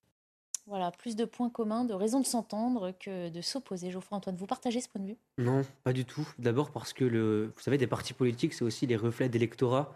Et l'électorat du Rassemblement national et l'électorat de la France insoumise et de la NUPES de manière générale n'ont rien à voir. Et on peut, ça, c'est vérifiable lorsqu'on regarde les statistiques des votes, euh, statistiques sociales, démographiques, géographiques des votes d'abord à la présidentielle, ensuite aux législatives. On voit que le RN, c'est les ouvriers, 30, 35%, les populations rurales, 32%, et surtout les pauvres. Voilà, les, gens les plus pauvres ont voté massivement Rassemblement national, hauteur de 34%. Tandis que pour la NUPES, c'est très étonnant, on a 28% de cadres, 18% de retraités, et on voit que c'est surtout très citadin, puisque rien qu'à Paris, c'est tout l'Est parisien qui a voté euh, NUPES lors des élections, législatives. Pardon. Donc dire qu'il y a une, perméabilité entre ces deux partis politiques, je crois que ça, ne relève pas du, réel et du concret, parce qu'en plus, euh, rien que dans les prises de position des cadres et des députés du RN, il y a quand même une sorte de patriotisme, il y a des sujets qui sont, qui sont très forts, les sujets de l'immigration, de l'insécurité, de l'islamisme, tandis que à l'inverse, la France insoumise, c'est justement, c'est, on est plutôt pro-islam, en tout cas pro-islamisme, on est euh, absolument euh, friand d'immigration parce qu'il y a aussi une stratégie euh, électoraliste, clientéliste. Donc, écoutez, moi, cette proximité que. Raphaël Antoven ne dit pas qu'ils sont d'accord sur tout. Il dit qu'ils peuvent s'entendre, Sur soulevant sujets, une réalité aussi. On sait que certains électeurs ont pu voter pour un extrême comme pour l'autre, finalement. Mais je crois que c'est en train de cette volte-face qui peut faire penser à euh, des points communs. Mais c'est en train de se perdre, justement. C'était peut-être vrai il y, a, il y a quelques, il y a un- quelques années, peut-être encore quelques mois, mais justement, avec la nouvelle direction qu'a pris la France Insoumise, qui est celle quand même d'une certaine bourgeoisie déconstructiviste. Voilà, c'est l'aile gauche, on va dire, de la France Insoumise et, et du PS qui a pris le pouvoir exactement sur ce qui s'est passé aux États-Unis. Vous savez que le Parti démocrate américain, c'est la même chose. On avait un parti qui incarnait les classes ouvrières du pays qui a été happé par l'ultra-gauche euh, Bernie Sanders, en gros. Et c'est, on est en train de vivre la même chose. Et je pense qu'au contraire, il n'y aura pas de rapprochement. Il va y avoir un éloignement perpétuel entre ces deux formations politiques. Mathieu Langlois, votre sentiment sur Euh, ces points communs? Ouais, je ferais, moi, je- j'ai rigolé parce que euh, je suis pas sûr que Jean-Luc Mélenchon euh, défende la bourgeoisie. Euh, En tout cas, ceux qui l'ont eu, qui l'élisent. après, ça, les électeurs, c'est autre chose. Et, et, je- et je suis, euh, je serais un peu plus prudent. D'abord, je sais pas ce que pensent, enfin, ce que pour qui votent euh, les gens qui, qui m'entourent. Et, mais je sais que euh, euh, y, a, il y a quand même beaucoup plus de gens qui basculent. on parle des extrêmes, Mhm. d'un extrême à un autre. plutôt, comme l'a dit d'ailleurs Antoven. Antoven, de gens qui sont historiquement au centre et qui basculent un peu sur le sur la droite et en plus d'ailleurs sur sur des idées, sur des thèmes par exemple, ils sont plutôt à droite et sur des thèmes sociaux, ils sont plutôt à gauche, euh, mais ils restent Mhm. euh, au, milieu.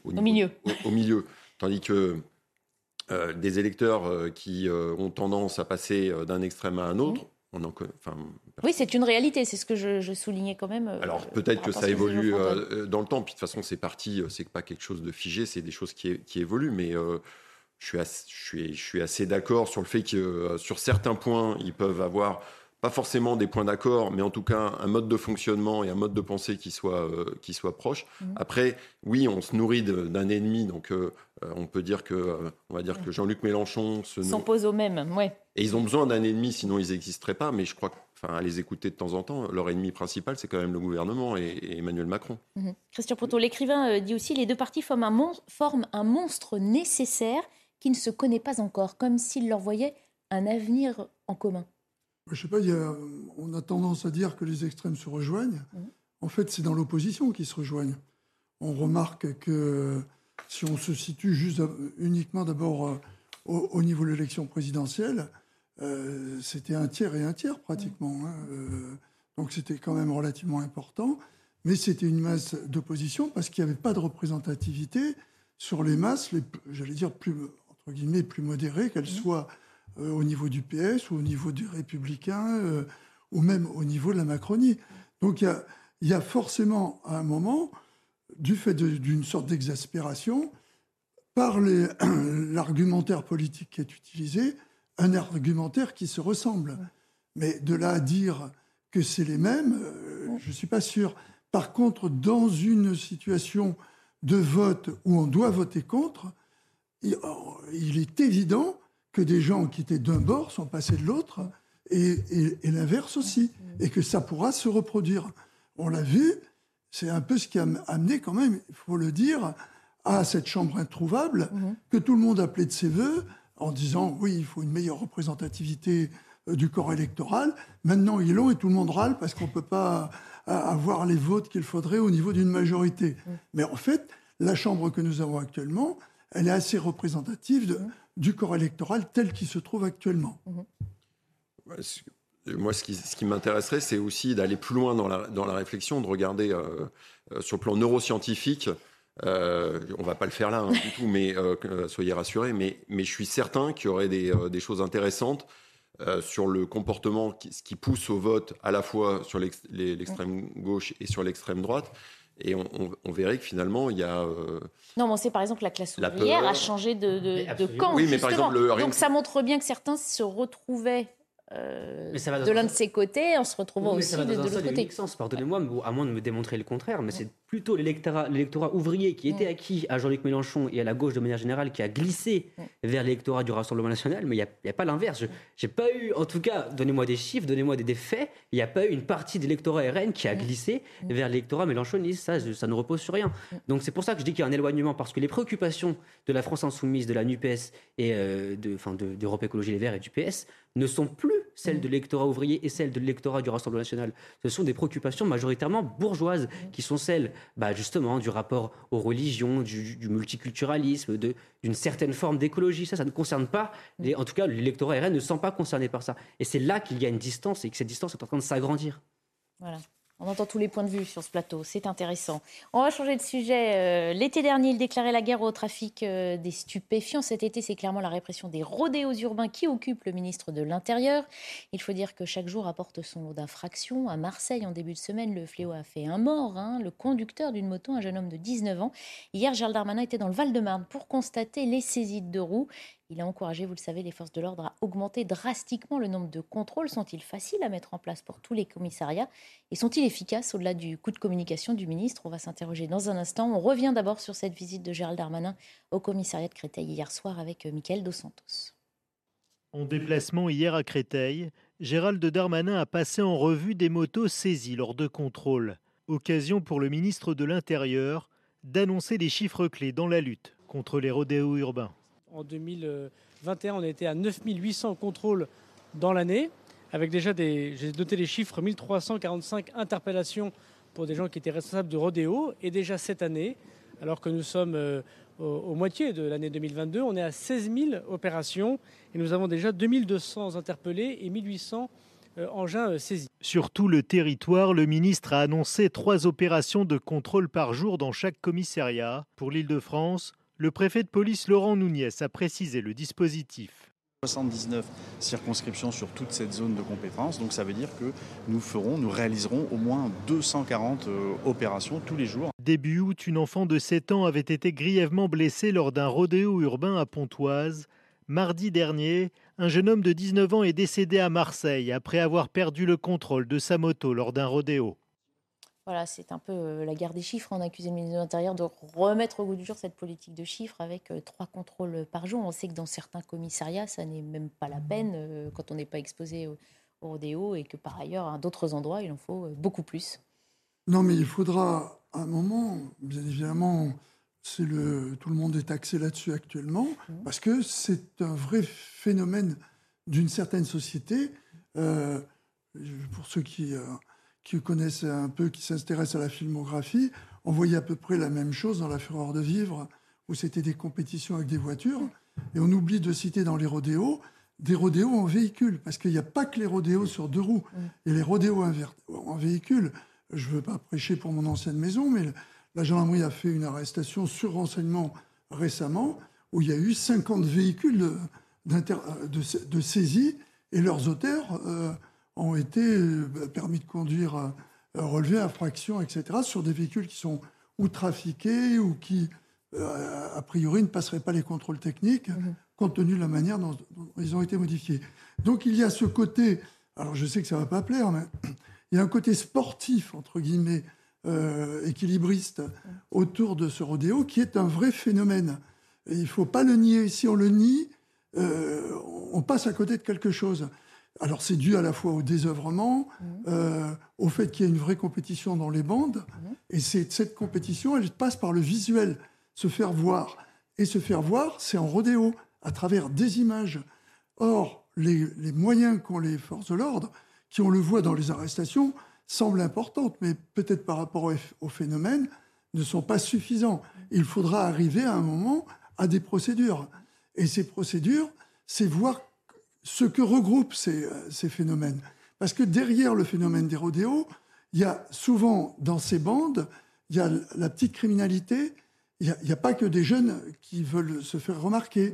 Il y a des jeunes qui... C'est la défense du ministre de l'Intérieur qui dit ce n'est pas une politique du chiffre. Quand on fait des contrôles routiers en l'occurrence, on fait aussi de la lutte contre euh, les stupes euh, et du, contre le vol de véhicules. Voilà, et, ce, ce, ce, phénomène est important, mais, et c'est là où je voulais en venir, les moyens de pouvoir intervenir pour les, euh, les, fonctionnaires de gendarmerie et de police, ils sont compliqués mmh. parce que, je vous donne un exemple tout bête, on n'est pas capable de définir que la notion d'un groupe sur une bande, sur, euh, mmh. sur n'importe quel support, genre WhatsApp ou autre, puisse être une infraction.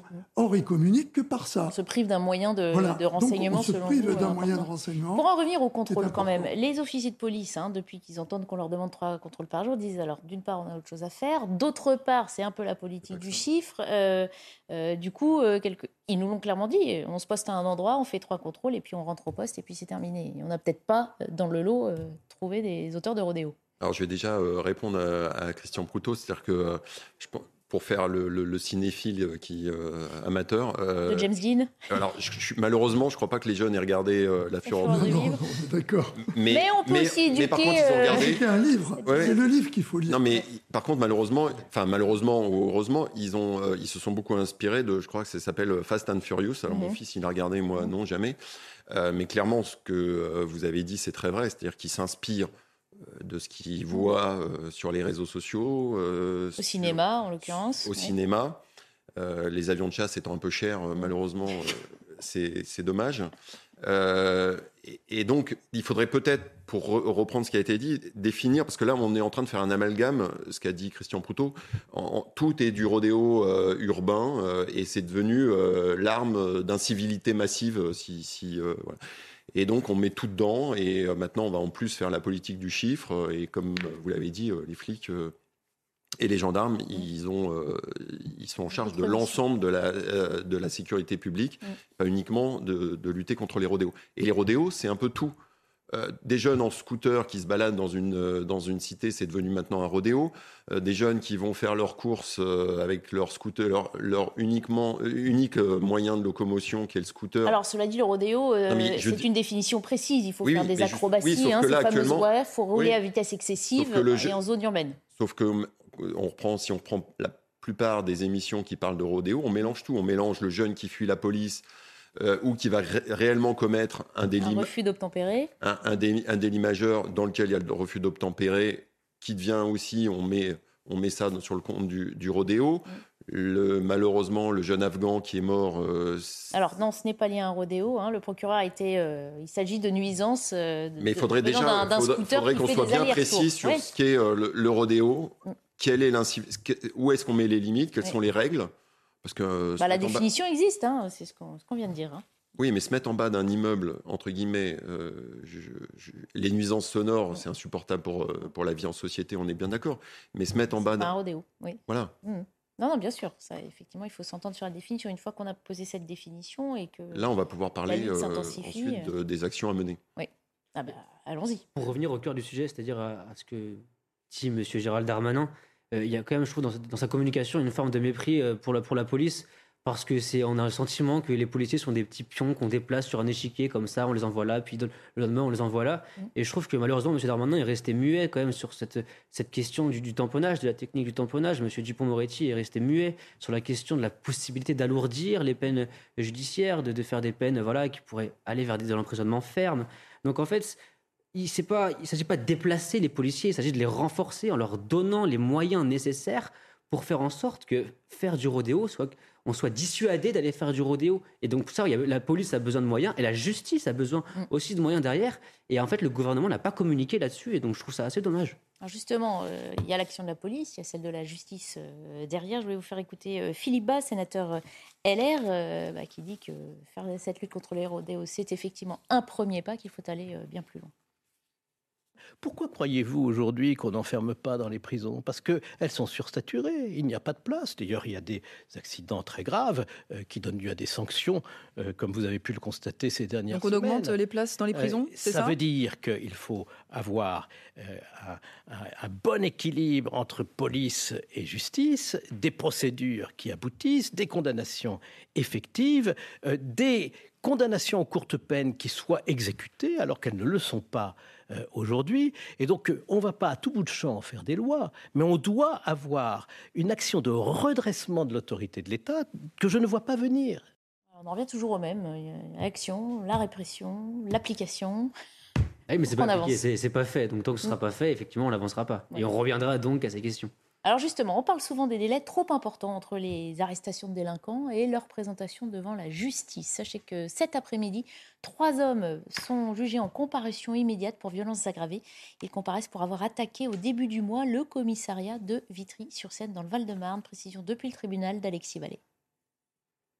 Les trois hommes, âgés de 20 à 32 ans doivent être jugés cet après-midi pour violence aggravée dans l'attaque du commissariat de Vitry-sur-Seine début août. L'épreuve pour le moment, des échanges par le réseau social Snapchat de plusieurs groupes et des traces ADN prélevées sur des pièces à conviction, plus précisément un mortier et un cocktail Molotov.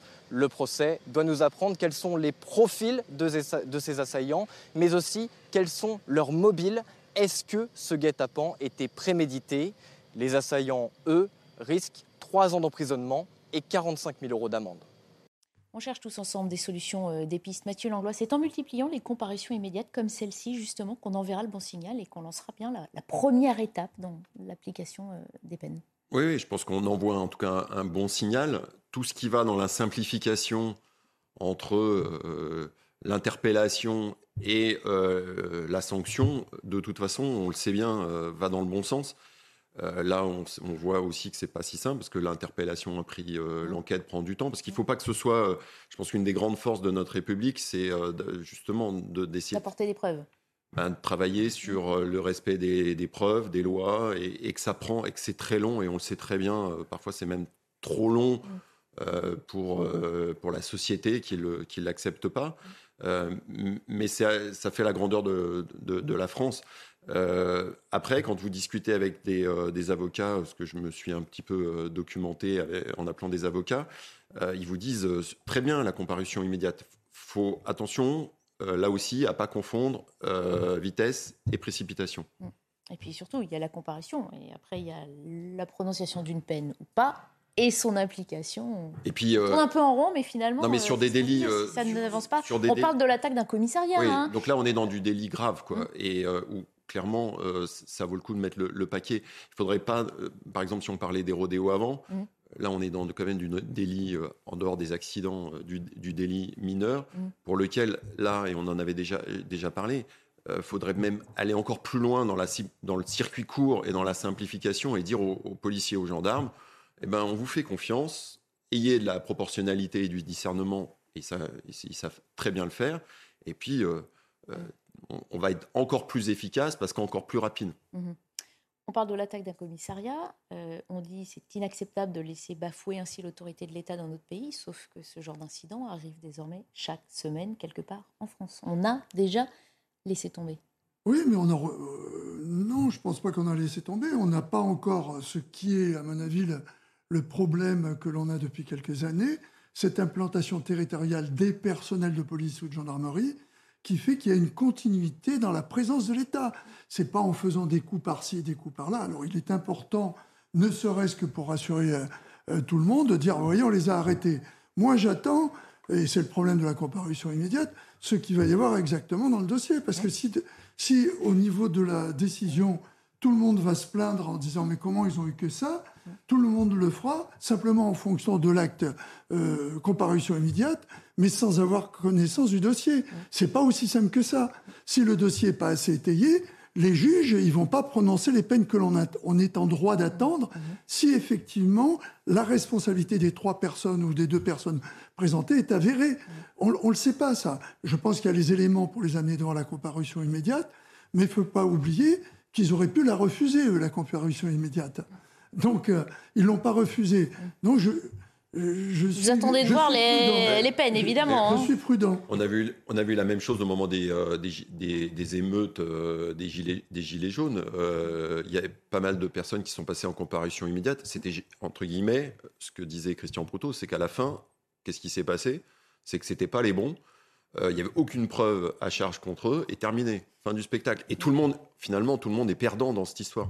attendez, il faut quand même voir le profil des, interpellés. Sur les trois, on a quand même un qui a été condamné à 17 reprises, l'autre condamné à deux reprises, et le troisième pas condamné, mais connu des services de police, défavorablement évidemment.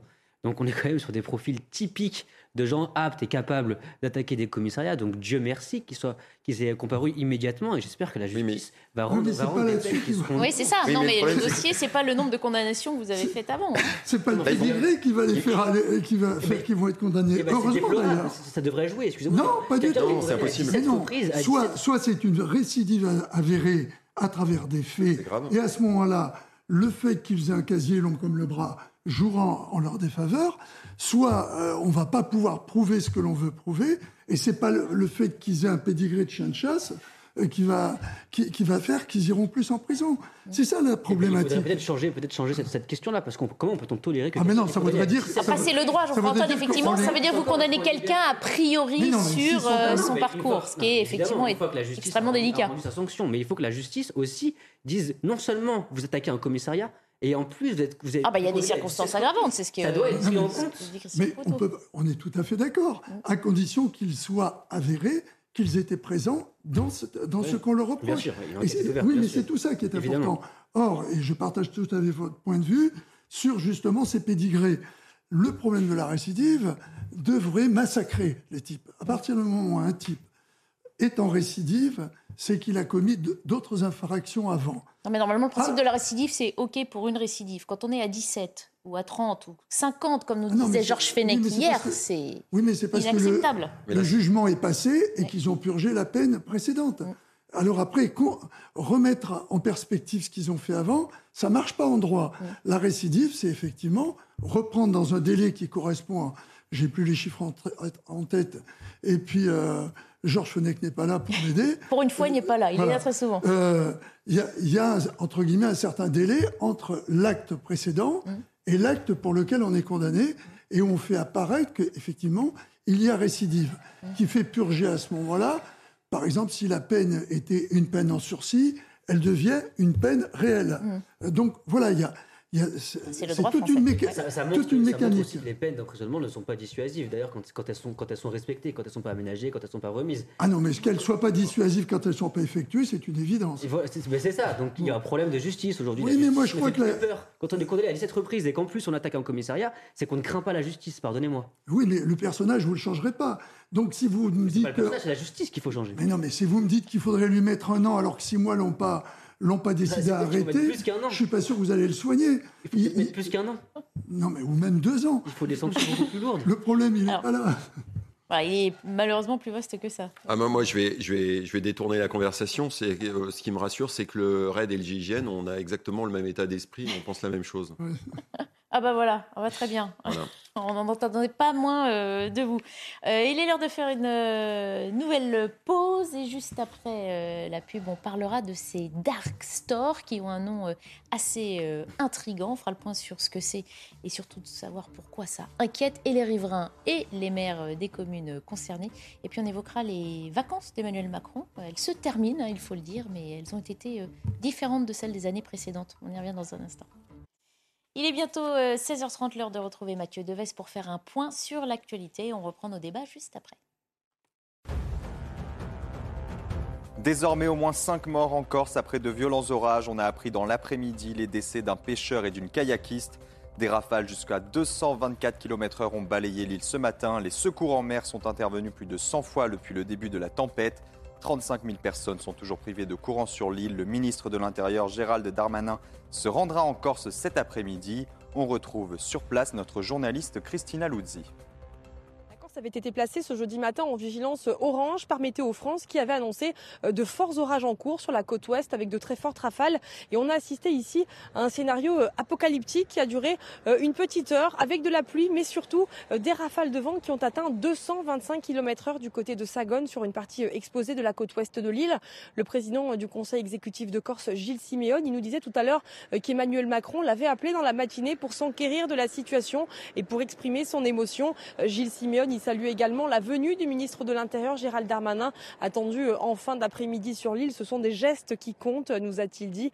Actuellement, euh, l'heure euh, est à la douleur euh, et au recueillement. La tempête a été, euh, je vous le disais, euh, extrêmement violente et des catastrophes ont été évitées d'extrême justesse, euh, comme nous l'explique Gilles Siméoni. Une force euh, la force d'un ouragan qui a abattu des arbres, arraché des toitures, emporté des, des pièces lourdes comme des conteneurs, des blocs de béton. mais il y avait quand même des monde dans les campings, il y avait du monde sur les routes. Et effectivement, on est passé à côté d'autres catastrophes à plusieurs reprises. Et puis on vient de l'apprendre, la Corse est de nouveau placée en vigilance orange pour cette nuit. La raison, un épisode pluvieux, orageux, intense et durable.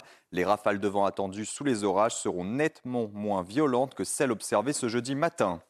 Une rencontre aux enjeux multiples à Lviv, c'est dans l'ouest de l'Ukraine. Le secrétaire général des Nations Unies, Antonio Guterres, doit s'entretenir avec les présidents ukrainiens et turcs, Volodymyr Zelensky et Recep Tayyip Erdogan. Parmi les sujets abordés, l'accord récent sur l'exportation des céréales ukrainiennes ou encore la sécurité nucléaire avec la centrale de Zaporizhia, une centrale nucléaire aux mains de l'armée russe est visée depuis plusieurs jours par des bombardements. L'Allemagne va baisser la TVA sur le gaz de 19 à 7% une mesure annoncée par le chancelier allemand Olaf Scholz. Objectif aider les consommateurs face à la flambée des prix déclenchés par la guerre en Ukraine. Le taux réduit restera en vigueur au moins jusqu'à mars 2024. Merci beaucoup Mathieu Devez. On revient à nos débats. Ils fleurissent dans les centres-villes des grandes agglomérations en soulevant la colère des riverains. Les dark stores, c'est le nom de ces nouveaux entrepôts euh, urbains qui alimentent les services de livraison express en tout genre. Un projet d'arrêté ministériel propose de faciliter leur installation alors que de nombreux maires s'y opposent. Reportage à Paris de Michael Dos Santos. Vitres dissimulées, absence de clients, voici les dark stores. Ces entrepôts de stockage pour les entreprises de livraison rapide à domicile envahissent les grandes villes françaises. vous venez d'entendre les scooters, euh, c'est toutes les 20 secondes euh, euh, quand il y a énormément d'activité. Deux jours, mais aussi la nuit, scooters et vélos y multiplient les va-et-vient, un enfer pour les riverains. C'est un calvaire, on ne dort plus, ma gardienne ne dort plus, elle se lève tous les matins à 5 h et se couche à minuit. Agacés par les nuisances sonores, certains d'entre eux tentent d'y mettre fin en vain des intimidations, des menaces, des menaces de mort et des agressions. Une personne s'est tout, simplement fait euh, alpaguer, puis euh, l'agresseur d'ailleurs revient sur euh, les lieux. Il a été donc attrapé au cou et puis on lui a, demandé de bouger rue Roger, Roger Bacon, excusez-moi, pour ne pas que je filme. Une implantation illégale, parfois aux lourdes conséquences. Un entrepôt qui a transformé toute une rue, tout un quartier. Des propriétaires qui déménagent, des propriétaires qui n'arrivent pas à vendre leur appartement. Non, non, nous ne sommes pas dans des territoires occupés, je ne partirai pas. Selon le gouvernement, ce projet qui pourrait légaliser ces magasins fantômes est en cours d'élaboration. Une concertation avec les collectivités locales et les professionnels se déroule depuis six semaines. Alors on le voit, hein, il y a diverses raisons à la colère. Revenons d'abord sur le nom Dark Store pour désigner donc ces magasins aveugles, on l'a vu, complètement obscurcis, qui n'accueillent d'ailleurs aucun client, ce pas vraiment des magasins. On les reconnaît donc euh, assez facilement. Mais Dark Store, on connaît le Darknet, c'est un petit peu intrigant. Et effectivement, ça induit plutôt une idée d'illégalité ou en tout cas de quelque chose de flou, peut-être qu'on veut cacher. Bah, c'est étonnant de prendre un anglicisme en plus avec une connotation effectivement assez négative. Je pense qu'on a un mot en français, c'est grossiste, grossiste pour livraison. Et euh, non, mais pour, pour, rentrer dans le fond du sujet, moi je suis pas consommateur de produits de, de commande, de livraison, mais je pense que ça quand même ça porte atteinte effectivement au commerce de proximité. On vit dans un pays, dans une société euh, libérale, capitaliste, où on, on, tolère la concurrence, mais là on est sur une concurrence quand même qui est fondamentalement déloyale. Aujourd'hui, euh, on peut faire ses cours sur Fling, sur Gorillaz, pour 4 euros. Vous avez vos produits, ça arrive dans les Certains vous disent c'est le progrès, euh, c'est l'évolution de notre société. Bah il ne faut pas s'opposer à ce qui est nouveau. Le progrès, il se réfléchit quand même. On peut s'y opposer quand le progrès va pas dans le bon sens. Et là, en l'occurrence, je suis pas sûr que ça aille dans le bon sens, puisque ça va dans le sens de l'ubérisation de la société, avec euh, toutes les conséquences que, que ça entraîne. D'abord, vous savez, on nous parle beaucoup d'écologie en ce moment. Jusqu'à preuve du contraire, il n'y a pas que les vélos qui livrent avec Gorillaz et Fling. Il y a aussi beaucoup de scooters, donc qui polluent l'air des villes. Et puis là encore, c'est un sujet assez tabou, mais vous savez, l'ubérisation de la société, que ce soit Uber Eats, Deliveroo, Fling, Gorillaz, c'est aussi des appels d'air pour l'immigration illégale. Il y a plusieurs enquêtes qui ont été faites là-dessus il y a des années, dont l'une par le Figaro, qui montre que le fait de, donner autant d'importance à des sociétés comme Uber Eats, c'est des appels d'air pour les clandestins, notamment en provenance d'Afrique subsaharienne. Et il y a tout un trafic de comptes auto-entrepreneurs, etc. Donc en fait, on apporte encore de la clandestinité, de l'illégalité, et tout ça au détriment des commerces de proximité euh, français. Donc c'est moi, je suis pas très favorable. Alors là où ça pose euh, problème, c'est aussi que de nombreux maires hein, euh, voient ça d'un mauvais œil. Je vais vous montrer le tweet d'Emmanuel Grégoire, adjoint à la mairie de Paris, euh, qui avait, en apprenant hein, cet arrêté ministériel, dit Nous découvrons avec beaucoup d'inquiétude et d'incompréhension un projet d'arrêté qui légalise de fait les dark stores. Un simple point de collecte suffira pour être considéré comme un commerce. je le disais, c'est euh, boutiques euh, sont souvent soupçonnées d'être dans l'illégalité, dans l'illégalité ou tout du moins, on va dire, de profiter d'un flou juridique entretenu, ce qui peut donc poser problème pour de vraies raisons, au-delà des, inquiétudes d'un maire ou des nuisances des riverains qui sont aussi un autre problème. Alors moi, quand euh, je suis pas un professionnel de ce sujet-là. Est-ce que vous en avez repéré autour de Non, et, avant, de, avant de voir le, le, sujet, je pensais quelque chose d'encore dark. Ah, c'est ça, voilà. ah, le nom est, intrigant. Voilà. Après, euh, après euh, si on veut être un peu sérieux, euh, clairement, et j'écoutais tout à l'heure l'émission où il y avait un maire, je crois que c'était Monsieur Klein, qui, oui, Olivier Klein, en plus ministre, maire de Clichy. voilà, dire que évidemment la société évolue, la société change, notre, notre manière de consommer change. Euh, il y a du bien, il y a peut-être du moins bien, chacun y, voit son, euh, sa façon de, de, déjà de consommer et, de penser. Mais euh, il faut que ce soit juste et équilibré, sinon, de toute façon, ça, ça, ne marche pas. Et, là, et, tu l'as dit, c'est le cas d'Uber, c'est le cas de, de, plein de Airbnb et autres. je pense que la notion de, justice euh, économique, sociale, sociale mhm. euh, dont notre société euh, a, vraiment besoin, elle n'y est pas. Mhm. Et, là, enfin, je connais encore une fois pas, pas ce sujet, mais j'ai pas l'impression que ce soit au rendez-vous. Olivier Klein, justement, je vous propose de l'écouter et de confier son point de vue sur la question. Moi, je crois que le statu quo n'est pas possible. On ne peut pas accepter aujourd'hui, dans nos cœurs de ville, euh, ces, ces, magasins euh, fermés avec euh, des dizaines de scooters devant qui font du bruit et qui gênent. Mais pour pouvoir légaliser ou réglementer, pardon, notre proposition aujourd'hui, c'est de travailler un décret collectivement, et, le travail n'est pas fini, et on donnera, qui, qui, permet de dire ce que c'est, et ensuite utiliser le pouvoir d'un maire. Le pouvoir d'un maire, c'est son plan local de l'urbanisme, et de dire, bah, dans ce quartier-là, il est hors de question euh, d'avoir quelque chose qui ressemble à ça. Et peut-être qu'ailleurs, euh, au fin fond d'une zone industrielle où ça gêne personne, peut-être mm. que c'est pas une mauvaise idée de l'autoriser. Voilà, Christian Proto, il faut s'adapter au progrès, il ne faut pas le prendre non plus euh, content lorsqu'il a des défauts. la demi-mesure, c'est possible, comme le suggère Olivier C'est le côté obscur du secret. Ah bah, on est bien d'accord. Hein, Dark Vador va, va, encore frapper. C'est pour ça que c'est pour répondre. Est-ce que je suis la seule à m'être fait cette réflexion C'est vrai que Dark Store, euh, moi déjà d'emblée, je ne sais pas si j'y vais si facilement. Oui, avec ce côté dark, on est tous d'accord, il y a quelque chose qui nous gêne. Moi, je vois euh, derrière tout ça toute une évolution de société à laquelle euh, on n'est pas forcément prêt, mais qui de toute façon semble inéluctable. Et c'est ça qui me gêne le plus. On l'a vu, en particulier à la période du Covid, tout le monde était bien content tout d'un coup qu'il y ait des petits esclaves à mobilette qui viennent euh, nourrir tous ceux qui se protégeaient chez eux et qui, qui ne sortaient pas parce qu'ils n'avaient pas le droit de sortir. Donc on a mis en place tout un système qui, d'une certaine manière, avalise quelque chose qui n'est pas très sain. Je ne trouve pas ça très sain de dire qu'on vous livre chez vous avec en sachant très bien quels risques prennent les types qui sont sur les mobilettes, euh, sans couverture sociale ou à moitié, euh, puisqu'il y a des, des arrêts euh, qui, sont passés justement là-dessus, qui ont amené à ce que euh, les employeurs sont obligés malgré tout de les protéger un peu. Mais euh, on, est face à un, nouveau problème qu'il va falloir gérer.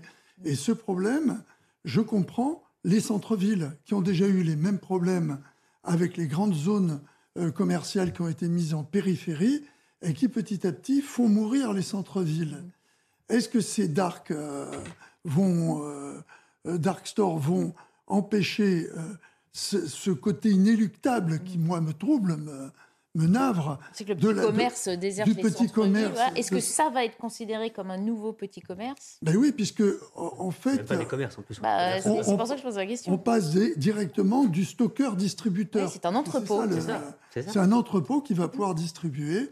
Et ça, euh, c'est un. Soit effectivement, il y a une réalité économique que l'on est on est prêt à accepter, ou du moins euh, l'État est prêt à accepter, soit il y a quelque chose qui n'est pas sain par rapport à ce que l'on connaît de nos modèles économiques, mais à un moment, il faudra trancher. Et il semble euh, que ça ne va pas dans le sens que nous souhaiterions tous, c'est-à-dire qu'après tout, on puisse protéger nos centres-villes. Geoffroy Antoine, ce que soulignait Christian Poutot, qu'effectivement, c'était bien pratique de se faire livrer pendant le confinement. C'est vrai, vous en avez sans doute peut-être vous-même profité. Euh, non, mais attendez, c'était bien pratique parce qu'on a imposé des restrictions justement à des commerces de proximité qui ont trouvé ça particulièrement injuste. Et rappelez-vous, qui disaient, mais attendez, comment ça se fait qu'il y ait des livreurs, qu'Amazon puisse encore livrer, Uber Eats, Deliveroo, et nous, on n'a pas le droit de, de commercer. surtout que, excusez-moi, mais les, soi-disant règles de sécurité que devaient respecter mm. euh, ces livreurs, ils les ont jamais respectées. Ils livrés pendant la période pour se rendre compte. Donc on a imposé ce modèle. On l'a pas, c'est pas une évolution normale, on l'a imposé. Euh, il faut voir aussi qui est derrière tout ça. C'est quand même des gigantesques plateformes internationales qui payent très peu d'impôts en France, on sait tous, qui sont des, professionnels dans l'optimisation fiscale. Tandis que les commerces de proximité, on ne parle pas que des grandes villes, on parle des petites villes, des petits villages partout en France. Et ben, ces commerces de proximité, eux, payent leurs impôts en France, ils payent des licences d'exploitation commerciale. C'est très difficile. C'est des métiers qui sont difficiles à exercer. Et en fait, on leur met cette concurrence absolument déloyale avec aucun, aucun garde-fou, aucune possibilité de résister. En fait. Donc c'est terrible. On, on, assoiffe, on étouffe euh, nos commerçants. Après, tous les commerces ne sont peut-être pas euh, duplicables, on va dire, à travers ces, dark stores. On parle, je sais pas, des fromagers. Euh, mais non, on peut, mais effectivement, la qualité entre le fromage qu'on va trouver chez un frère fromager et ce genre d'entrepôt urbain n'est sans doute pas la même. Après, le problème, c'est que c'est pas au même prix, malheureusement. Mm. Mm. Mais, mais ce qu'il faut aussi mettre en avant, c'est au-delà de la justice sociale que qui est mise en danger à travers ces euh, dark stores euh, et, d'autres systèmes.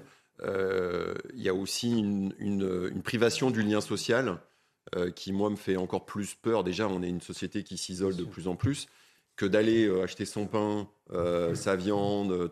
C'était aussi un moyen déjà de sortir de chez soi, de faire un peu de sport, c'est très bien. avec la boulangère. vous aurez noté, il dit c'était. C'est déjà fini. Ah, bien rattrapé. Euh. J'essaye de continuer, mais, euh, mais, mais c'est ce qui. En plus, moi, j'adore aller au café ou aller euh, ah acheter mon pain. Et, social. Et, l'art de vivre à la française. Mais oui, mais faut le à nous de le, à nous de le, défendre. Euh, voilà, le défendre tout en le faisant évoluer parce que la société évolue. Mmh. Apparemment, c'est les maires qui, les, qui, veulent, qui sont, qui sont vent debout contre ça. Ah bah, il y a les riverains en premier et puis les maires qui effectivement se retrouvent face à un phénomène qui n'arrive pas à. C'est nous les consommateurs. donc. Euh, c'est vrai, c'est la première Le consommateur agit pour son argent, donc effectivement, vous avez raison, il va au moins cher. Non, mais. Eh ben, et au plus rapide, au plus simple. Moi, je, je vois il est aussi de plus en plus feignant. Il se dit plutôt que de me déplacer, je vais me faire livrer ma brosse à dents parce que j'ai pas envie d'aller l'acheter au magasin. Et Amazon, euh, Amazon, c'est un. Enfin, je vais me faire des copains, mais c'est la même chose. Hein. c'est un Black Store. Hein. Ah bah c'est ça, en, bien plus gros. Allez, il nous reste quelques minutes pour euh, évoquer un tout dernier sujet un tout petit peu plus léger, bien que politique. Il nous avait habitués à des bonnes foules, à des vidéos en chemisette, mais c'est terminé tout ça. On ne peut qu'en faire le constat cet été. Emmanuel Macron est on ne peut plus discret. Le chef de l'État termine ses vacances au fort de Brégançon et en dehors de quelques tweets, on ne l'a pas entendu. Précision de Geoffrey Defebvre. Été 2019, Emmanuel Macron profitait d'un bain de foule à Bormes-les-Mimosas. Été 2021, il répondait à des questions d'internautes sur TikTok. Cette année, le président est resté muet, muret dans le fort de Brégançon. Seule apparition publique, mi-août en Gironde, pour soutenir les pompiers luttant contre les incendies. Sur le plan international, Emmanuel Macron s'est entretenu mardi dernier avec le président ukrainien Volodymyr Zelensky sur la situation à la centrale nucléaire de Zaporizhia. Le président fera son grand retour demain pour le 78e anniversaire de la libération de Bormes-les-Mimosas, avant de rejoindre Paris la semaine prochaine pour le Conseil des ministres de rentrée. On avait beaucoup entendu pendant les différentes campagnes le mot sobriété. Mathieu Langlois, est-ce que le chef de l'État se l'est appliqué à lui-même pendant ses congés? Sur la sobriété, euh, on en reparlera peut-être plus, tard. En revanche, sur ce moment calme qui s'impose, je trouve ça plutôt bien. Évidemment, il a des fonctions où c'est extrêmement compliqué, mais on le sait, euh, on le sait particulièrement et on le travaille dans les unités comme le RAID ou le GIGN, euh, ce qu'on appelle les techniques d'optimisation du potentiel, et il y a tout un tas de, euh, moyens, c'est d'avoir tout un, des moments où, au contraire, on, fait le calme intérieur et extérieur, et, on se nourrit de ça, et on coupe. Il faut, il faut savoir, ça peut durer que un temps très court. Plus on est entraîné, plus le temps sera court. Et donc, quand, euh, quand le président de la République euh, s'impose un moment de, calme, je, trouve ça euh, sain. Voilà. Ça n'a pas toujours été le cas, hein, on l'a rappelé justement. Est-ce qu'on peut y voir aussi un effet des élections législatives qui ne lui ont donné qu'une majorité relative et euh, imposé, on va dire, une sorte d'humilité? Ça me semble évident. Je pense que la sobriété que vous évoquez, c'est plutôt une sobriété imposée de force. Euh, mais d'ailleurs, depuis le, depuis le résultat des élections présidentielles, Emmanuel Macron est assez discret. Hein. Il est encore plus depuis les législatives, mais il y a de quoi aussi. D'abord, il est fortement contesté euh, dans les urnes. Sa cote de popularité est en baisse. Il y a eu quelques scandales quand même euh, d'État, hein, le Stade de France, rappelons-le. Donc effectivement, c'est difficile de se pavaner, d'avoir un discours triomphal quand on a peut-être quelques casseroles, ces quelques échecs euh, qui sont assez récents. Maintenant, là où je suis pas d'accord avec vous, enfin, je suis d'accord avec vous sur le fait que c'est bien parfois d'avoir un temps calme, mais je ne pense pas que ce soit le moment. Les Français aujourd'hui, ils ont peur. On le voit, il y a des incendies, maintenant des tempêtes, il y a la crise économique, la crise de l'énergie, l'inflation. C'est quand même le moment où un peuple a besoin d'entendre son chef d'État, qui est une sorte de père de la nation, euh, être rassurant, dire voilà, ça va aller, ça va aller, chers Français, vous n'allez pas mourir de froid cet hiver, euh, on va tout faire pour que vos économies restent à minima stables, et c'est pas le cas. Donc je pense que ce silence, honnêtement, il est malvenu. C'était justement le moment de parler, de rassurer les Français dans un moment où ils connaissent une période de crainte et d'appréhension. Rassurez-vous, les vacances d'Emmanuel Macron se terminent demain, hein, puisque la commémoration du débarquement de, Provence, hein, euh, c'est la fin de ses vacances. Christian Proutot, sur cette attitude.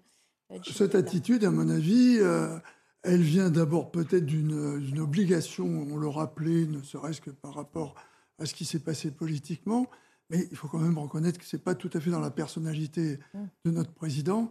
Donc il l'a fait, à mon avis, contraint et forcé, mais rassurez-vous, euh, il n'est pas comme l'étaient les, les, rois, il ne guérit pas des écrouelles. Donc je ne suis pas persuadé qu'il ait un remède systématique contre les, incendies, les inondations et les tempêtes. il a surtout envoyé ses ministres au front aussi, ce les, qui est, les ministres euh, ont assuré le, privilège du chef de l'État. Voilà, les ministres ont, assuré le fond.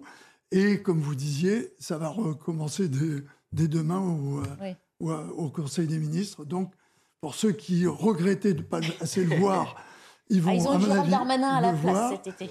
Et ceux qui euh, trouvaient qu'on le voyait trop et qui se sont dit ah ben tant mieux on le voit plus, ils vont le revoir quand même. Alors il faut, dire aussi que la rentrée hein, qu'on voit pointer à l'horizon s'annonce délicate. Il était temps de reprendre des forces. Et parce que les Français, euh, comme l'a rappelé Geoffroy euh, Antoine, attendent de l'action concrète sur une multitude de sujets. Oui, mais c'est ce qu'on appelle le mindfulness et plein de...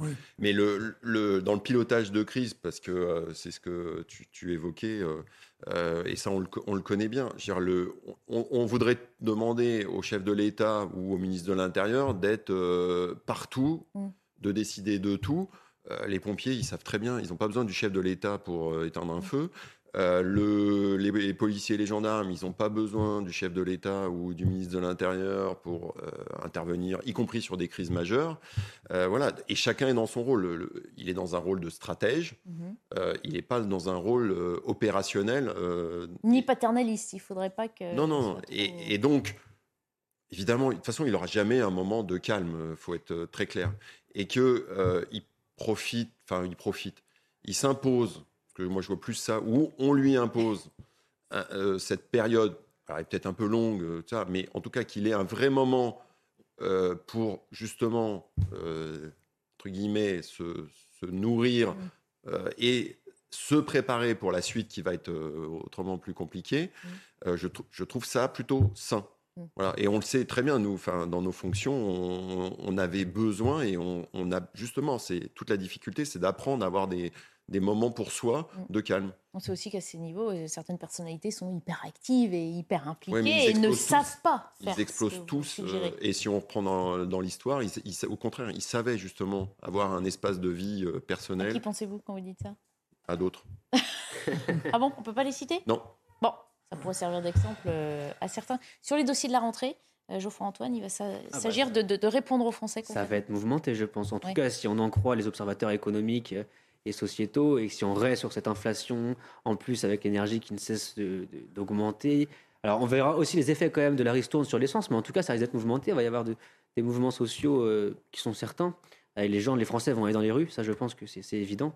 Donc euh, Emmanuel Macron devra être à la hauteur, d'autant que le passif, son passif dans la gestion de ces crises, la gestion des, contestations sociales, euh, il n'est pas très glorieux quand même, que ce soit les gilets jaunes, que ce soit les mouvements d'antipasse sanitaire. Il se rappelle de l'usage euh, un petit peu disproportionné des LBD et des gaz lacrymogènes. Donc euh, voilà, on l'attend de voir, mais ça va être, ça va être sportif. On lui souhaite une bonne dernière journée de, vacances et donc il sera sur le pont hein, pour les commémorations du débarquement de Provence. Un dernier mot, euh, Christian, vous vouliez saluer quelqu'un cette dire qu'aujourd'hui, on est le 18 août, que j'ai une pensée pour mon ami Hugo Frey, euh, dont c'est l'anniversaire, à 93 ans. Bon anniversaire. Et euh, je voudrais dire également que si vous avez l'occasion, il, continue sa il reprend sa tournée de, concerts dans les cathédrales et que c'est magnifique. Et pour tous ceux qui aiment son répertoire, c'est le moment d'aller le voir. À 93 ans. Bon anniversaire Hugo Frey. Merci beaucoup à tous les trois d'avoir participé euh, à nos débats. Bonne fin d'après-midi à tous à suivre sur l'antenne de CNews Punchline présentée par Nelly Denac. Je vous retrouve euh, demain à partir de 14h.